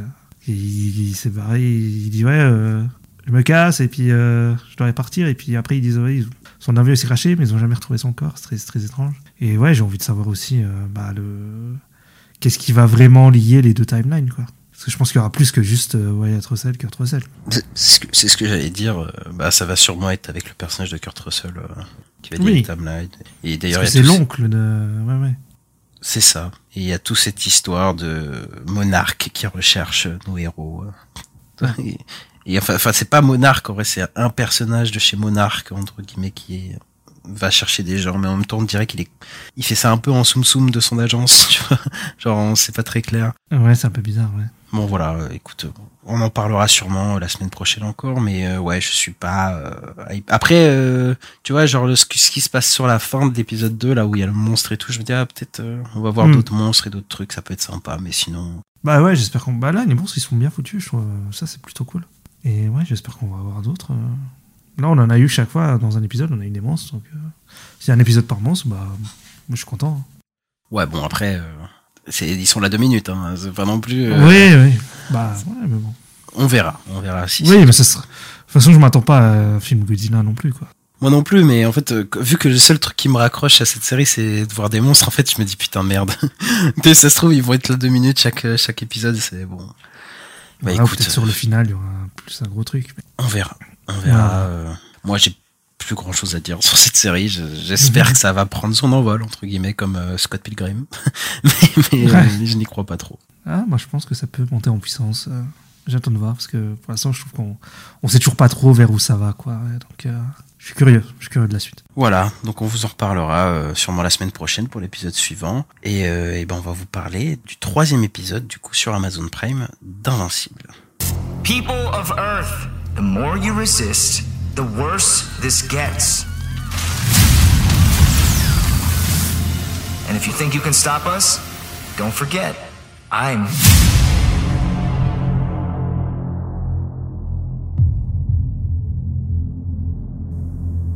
Un message, une machination. Tel est le titre du dernier épisode de Invincible que l'on a vu. Donc euh, on avait quitté euh, Mark entre guillemets euh, dans un épisode un peu euh, fourre-tout. Mark s'attaquait à Gotham City, Mark s'attaquait à des Atlantes. euh. Enfin bref, il y avait un truc un peu euh, un peu spécial et on, on suivait en parallèle euh, qui se remettait un peu de de, bah de, de ce qui s'est passé avec Omniman et cet épisode bah on suit toujours euh, enfin cet épisode est assez spécial puisqu'il est séparé un peu en deux du coup on a euh, une première partie entre guillemets euh, toute une partie de l'épisode qui est consacrée à Alien euh, l'alien. Euh, du coup pendant euh, une bonne vingtaine de minutes on ne suit que lui. Et l'autre partie c'est euh, bah Marc qui rentre à la fac et euh, qui va être faire contacter par une espèce de fourmi de l'espace et on va suivre toujours en parallèle euh, les gardiens du globe et euh, Debbie qui va être dans un truc d'alcoolique anonyme mais pour Ouais, ceux ce qui ont perdu leur euh, leur euh, leur euh, époux leur femme euh, à cause, enfin, qui était super héros quoi. Et donc, euh, et donc voilà, qu'est-ce que tu, qu'est-ce que tu en as pensé de cet épisode invincible Toujours euh, séduit? Ouais, c'est toujours aussi cool, hein. C'est toujours aussi cool. euh. L'épisode sur Allen l'Alien, qui est au milieu de l'épisode, c'est très bizarre. Il y a même un générique de fin vers le, vers le milieu de l'épisode, mais c'est, ouais, c'était vachement chouette. Allen l'Alien, d'ailleurs, qui est, qui est doublé par Seth Rogen, qui est producteur hein, d'Invincible. C'est un peu lui qui a lancé le projet, et, et ouais, c'était, c'était, personnage, il est vachement attachant et tout. euh, on l'avait déjà vu dans la saison 1, mais c'était cool de le voir plus. Bon, vu comment il finit, euh, c'est un peu triste, quoi, mais.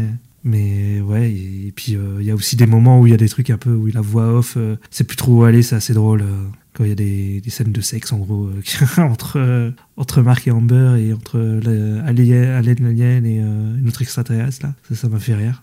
Ouais, euh, C'est pas commun en plus, hein, parce que cette voix off, euh, je crois qu'elle était jamais. Je, je me souviens Bah pas qu'il y avait cette voix off dans, dans Invincible. hein. Non non, il y en avait pas non effectivement.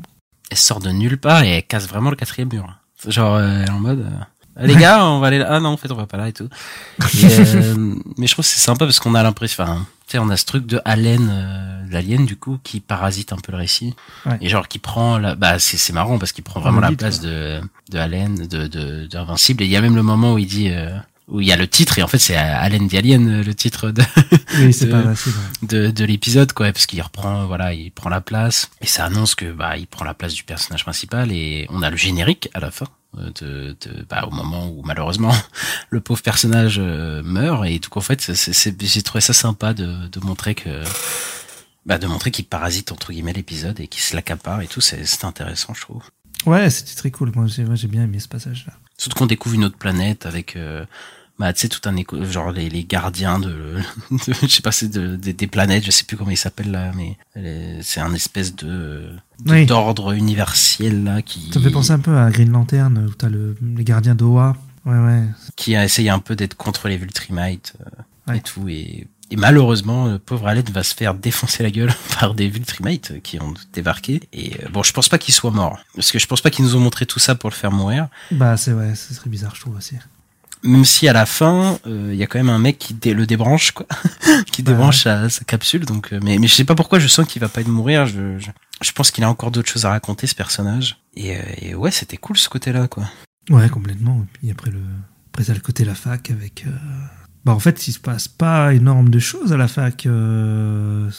Bah bah euh, c'est marrant parce que bah, bah là ça parle vraiment de vie euh, d'ad- enfin Ouais. pas d'adolescent du coup mais de, de, de, de jeune adulte mais parce que là c'est la première fois de Mark et meurt Euh, ce qui est marrant parce que je pensais que c'était déjà passé depuis un moment puisque les deux sont j'ai l'impression que ça sont ensemble depuis genre plus d'un an tu vois j'étais en mode ah, bah, ah, ok ils vont aborder ça et tout parce que c'est la première fois qu'ils parlent de autant de sexualité je crois dans cette série euh. Oui, oui.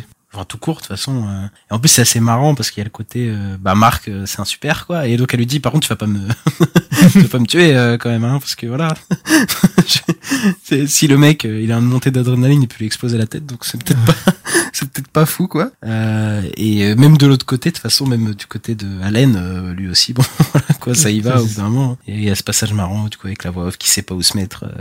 et, et Humber qui de plus en plus devient appréciable. Mais moi, je pense que ça cache quelque chose, ça. Moi, je le dis. Je Ah pense tu qu'elle va, je pense qu'elle va crever, moi, Humber. Ah. C'est pas possible qu'elle soit devenue aussi gentille comme ça, aussi appréciable et tout. euh, pour je pense qu'ils vont la buter euh, d'une manière ou d'une autre et après on va faire ah non Humber, tu sais ça va faire mode euh, Amazing Spider-Man 2 et tout. Et puis il va finir Ah, avec. Atom Eve, on espère. Et et voilà quoi. Euh, c'est ma c'est ma théorie. Ok. Je n'y crois pas? Euh, j'ai rien à dire. Ok. bon, voilà.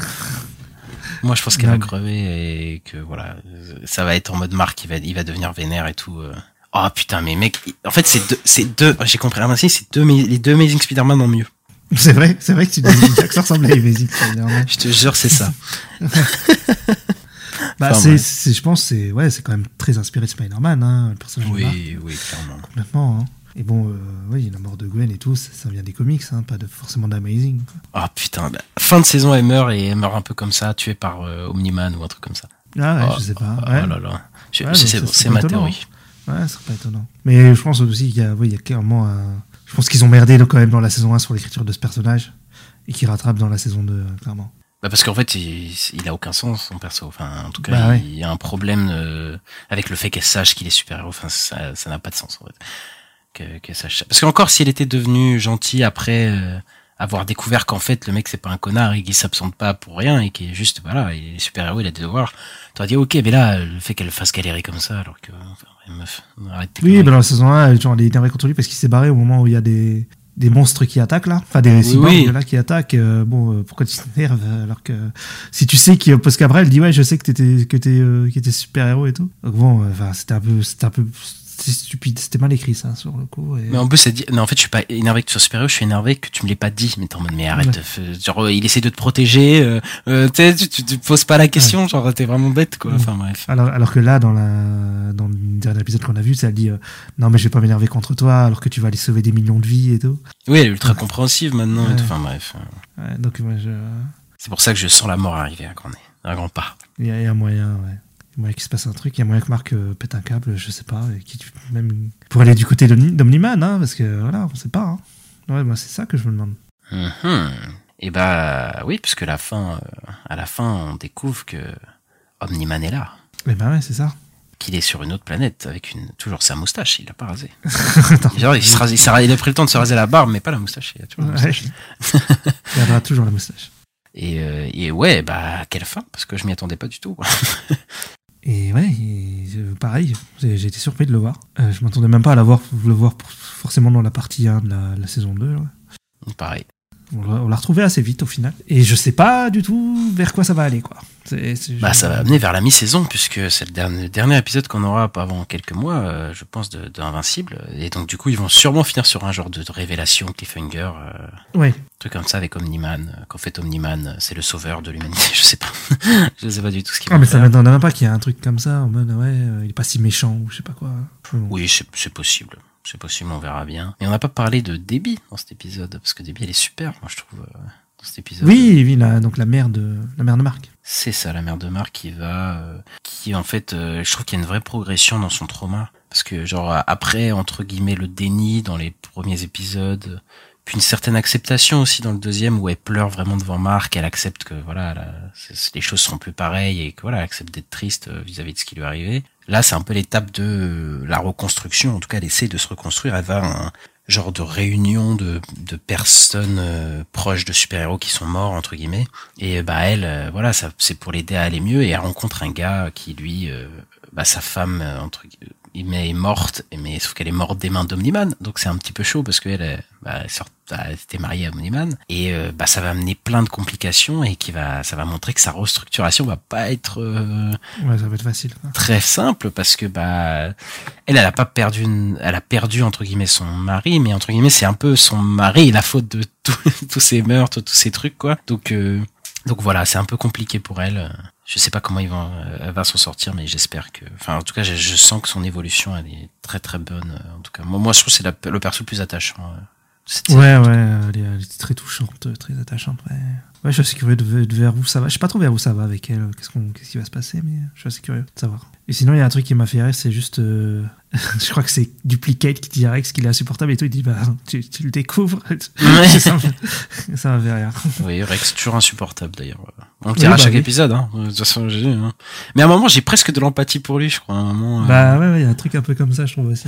Mais après, il, revi- il retrouve, il retrouve ses travers 5 secondes après, donc t'es en mode allez, vas-y, t'as foutre. t'as vraiment une merde et tout. Euh, voilà, après on suit encore les gardiens. Enfin, c'est surtout Rudy et euh, Monster Girl là qui Oui. qui découvrent, enfin, qui va au cinéma. découvre la Oui, vie, enfin, euh. Découvre les, les frites et le burger, une des meilleures inventions humaines, effectivement. Et, euh, et voilà quoi, c'est sur, euh, c'est sympa, c'est sympa. euh, toujours pas de, de Livy Engstrom. Ouais, non, mais c'est pas bien, ouais. Je ne sais pas ce qu'il fait et je crois qu'on le verra toujours pas le, le prochain, peut-être pas. Ah, je pense quand même, si c'est la partie 1, peut-être on va le voir quand même, si c'est le final de la partie 1. Bah ouais, parce que c'est c'est intrigue, elle a, bah, je sais pas du tout où elle est. Mais ouais, euh, plus ça disait, ouais, ça va être le multivers et tout. Pour l'instant, il n'y a pas de multivers. hein. il n'y a pas de multivers du tout. On Après peut-être, euh, peut-être que si. Pourquoi?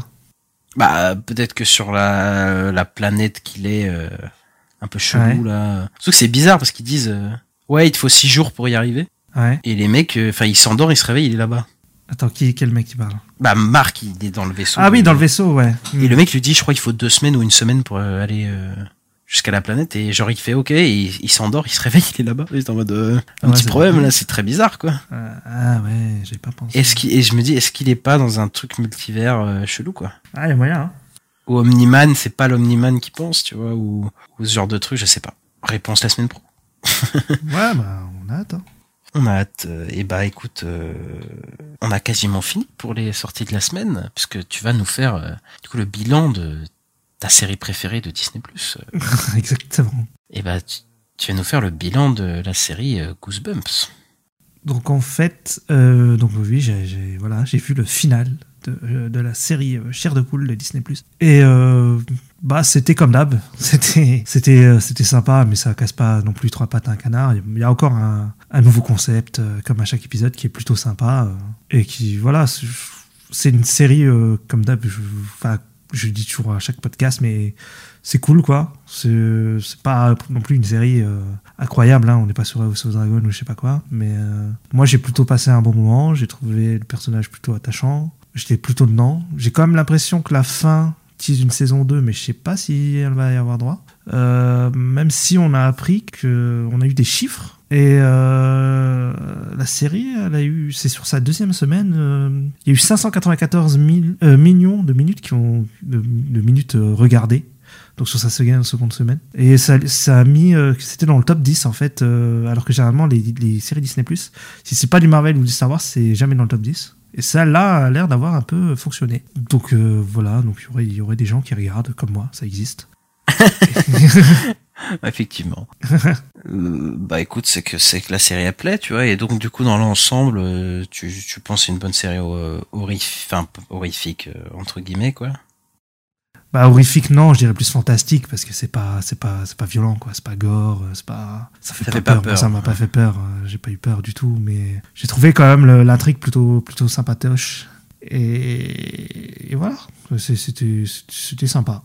Mais c'est pas euh, incroyable mais euh, si, si, si on sait pas quoi regarder ou qu'on veut se faire un petit truc euh, même je, je trouve pour pourquoi pas pour les enfants, tu vois, un truc horreur pour les enfants, ça peut être sympa de mater ça. Ok, ok. Et ben c'était le bilan de Goosebumps euh, Ouais. retrouvé sur Disney+. Et on va euh, attaquer la chronique box office. Alors, box office, on a bah, eu la, la sortie de la semaine, Hunger Games, euh, The Ballad of Songbird and Snake, qui a euh, démarré avec 44 millions euh, aux États-Unis et 54,5 millions euh, à l'international. Euh, du coup, ça fait ça fait un total de 98,5 millions en tout cas dans le monde et pour un budget d'à peu près 100 millions. J'avais vu entre 100 et 120 millions, donc le film peut se rembourser. Euh, après, c'est pas le carton de l'année non plus, mais vu que le film il coûte il coûte cher quand même, hein, 100 millions, faut pas déconner, mais c'est pas le blockbuster le plus cher de l'année. Il a- va potentiellement se, se rembourser. Va falloir voir les pertes qu'il subit Ouais, faut voir. pour la deuxième semaine. Mais euh, je crois que ça va, il est plutôt apprécié. Donc euh, peut-être qu'il baissera euh, pas trop, en tout cas normalement quoi. On verra. Ouais, on verra, parce que bon, là, j'ai l'impression en ce moment c'est compliqué pour les euh, blockbusters quand même. En deuxième, on a.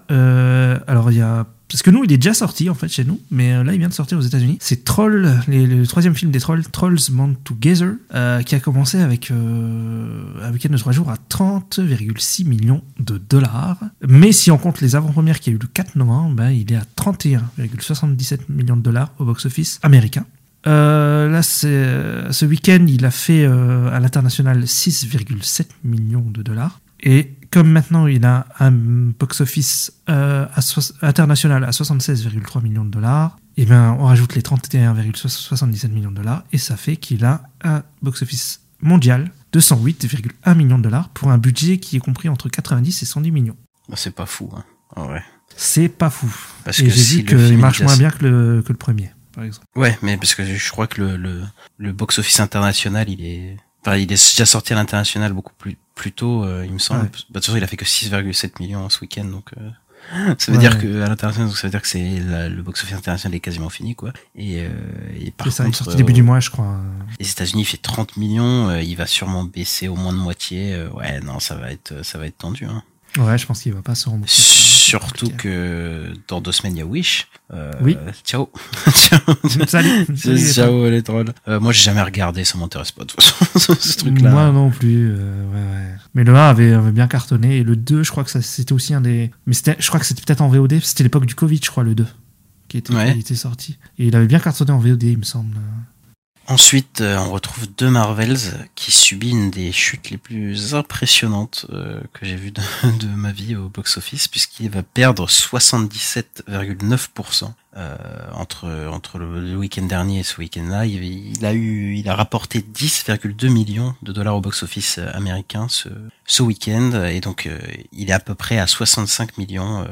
En domestique box-office et euh, ce sera normalement le premier film du MCU de l'histoire à ne pas franchir la barre des 100 millions euh, euh, sur le territoire national, du coup, c'est aux États-Unis. Et il envisage du coup une course de 80 à 90 millions de dollars aux, aux États-Unis. Euh, à l'international, il a rapporté 19,5 millions euh, et du, tout, du coup, ça fait un total de 96,3 millions à l'international et un total de 161,3 millions de dollars euh, mondialement du coup dans le monde et il devrait finir sa course entre 210 et 240 millions de dollars pour un budget de plus de 220 millions ça fait mal c'est un, un gros flop le deuxième gros, euh, gros flop de Marvel cette année avec euh, avec Ant-Man Ant-Man qui était euh, Et encore, Ant-Man, il est dans les plus de 400 millions, il est près des 500. hein. oui, oui, euh, ce que j'allais dire, c'est qu'il coûte, il a quand même rapporté deux fois plus, euh, enfin, il devrait rapporter deux fois plus Ant-Man euh, que ce que fait de Marvel. Là, c'est un peu niveau The Flash, peut-être un peu moins pire parce que peut-être le marketing de The Flash était quand même vénère, donc euh, il doit, être coûté Ouais, mais The cher. Flash, il a fait 270 millions, j'ai regardé tout à l'heure. Oui, oui, mais bon, ça, je veux dire, il a coûté tellement, il a coûté plus Ouais. cher en production et le marketing, il était immense, donc il a dû, il a dû coûter encore plus, donc il perdra peut-être un peu moins que de Flash, mais bon, là, c'est un gros four quand même. Euh, ouais, bah là, ça a un gros coup pour Marvel, euh, encore une fois. Ça va être compliqué. Bah, ouais, de toute façon, si, si, s'ils étaient pas en train de tout restructurer, ils auraient restructuré maintenant, mais je pense qu'ils sont déjà au courant, là, ils sont déjà en train de. Bah, la restructuration vient du, enfin, je pense qu'ils s'y attendaient, de toute façon. Il vient de euh, Ant-Man, déjà. Oui, elle vient d'Ant-Man, mais je veux dire, il- et de Secret Invasion et tout, Ouais, je pense qu'ils, ils- même euh, des, des, enfin, quelques semaines avant la sortie, ils- je pense, vu les estimations et tout ça, ils savaient que ça allait pas être le carton-carton, donc, euh, Ils s'attendaient à un flop, euh, de toute façon, même si, je pense que ils ont joué toutes les cartes. euh, euh, ils ont mis dans les, dans les derniers trailers, ils mettaient euh, des images de Infinity War, de Endgame, tu vois, pour essayer de faire venir les gens. ouais, mais c'est déjà trop tard. t'avais même euh, un passage euh, de la scène post-générique et tout, donc euh, ouais, ouais. Ça vient, ça venait bien trop tard, malheureusement. Ouais, non, c'est c'est du, c'est c'est le pire euh, drop euh, en second week-end de toute l'histoire des, des comic book movies. Hein, des- Ouais. Voilà. C'est c'est deuxi- le derrière, euh, en deuxième, c'est Morbius quoi. Mais c'est vrai que Morbius avait chuté fort aussi, euh, je crois que c'est 75%, je Il crois. a fait pire que Morbius, euh, ce Marvel sur le, le drop quoi. Sur le drop, ouais. Bon, en tout, il rapportera plus, mais, enfin, il, Ouais. il fera plus au box-office, mais Oui, quand même. C'est bon, pas fou. C'est quand même d'une violence quoi. euh, Même si c'est toujours porté assez bien et là, euh, ouais, il y a- un problème quoi.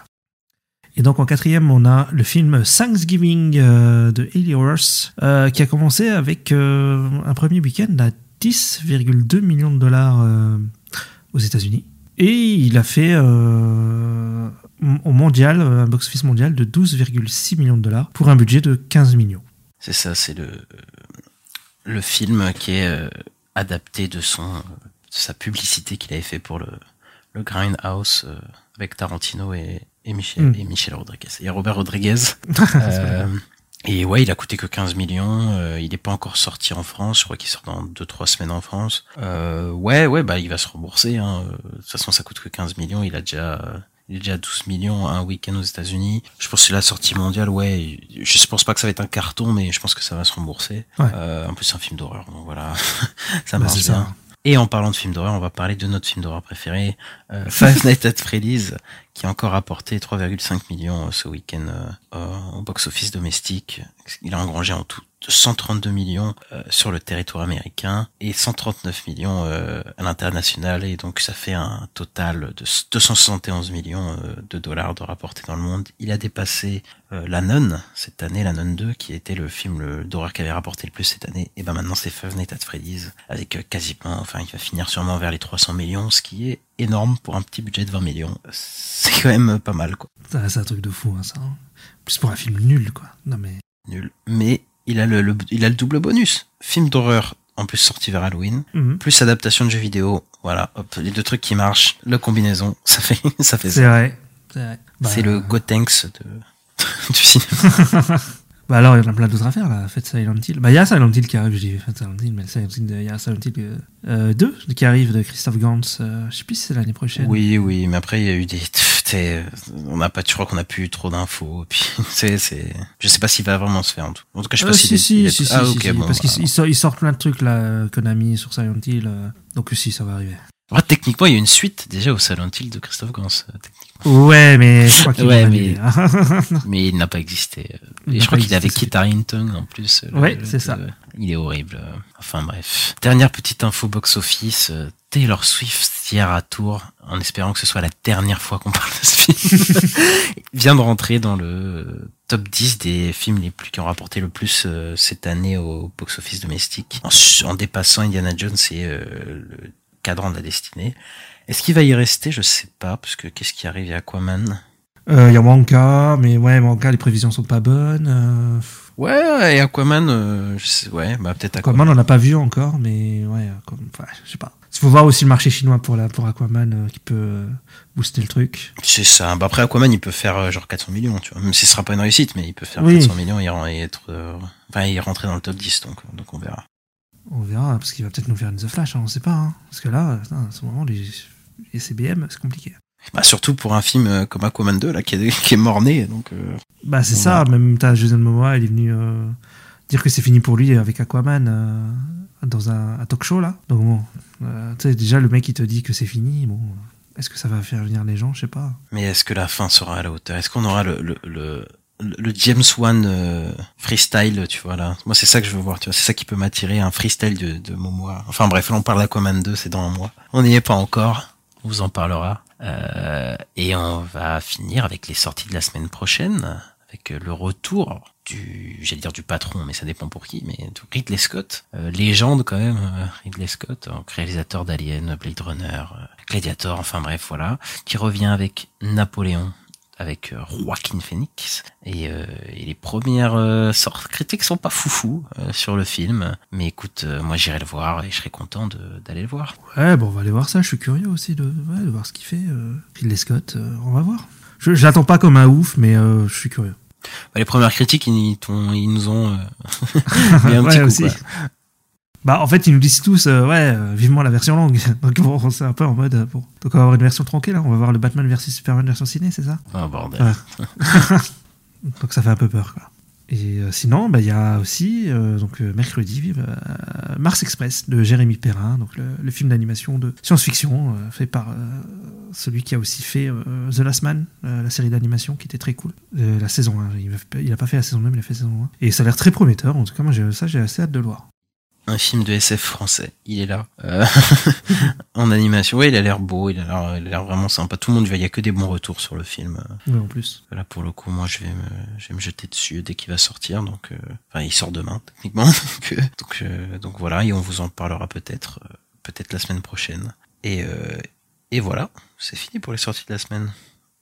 Eh oui. Donc, euh, bah écoutez, on a fait le tour euh, un peu de l'actu, euh, voilà, tout ça. Donc, euh, bah, n'oubliez pas de mettre les 5 étoiles, tout ça. C'est ça, 5 étoiles, de vous abonner, de nous suivre sur les réseaux sociaux, la nuit des sorties, et d'en parler à vos amis. parler sur les réseaux sociaux. Et, et voilà, puis on se retrouve la semaine prochaine. Et ouais, et donc on vous dit à la prochaine. Salut à la prochaine.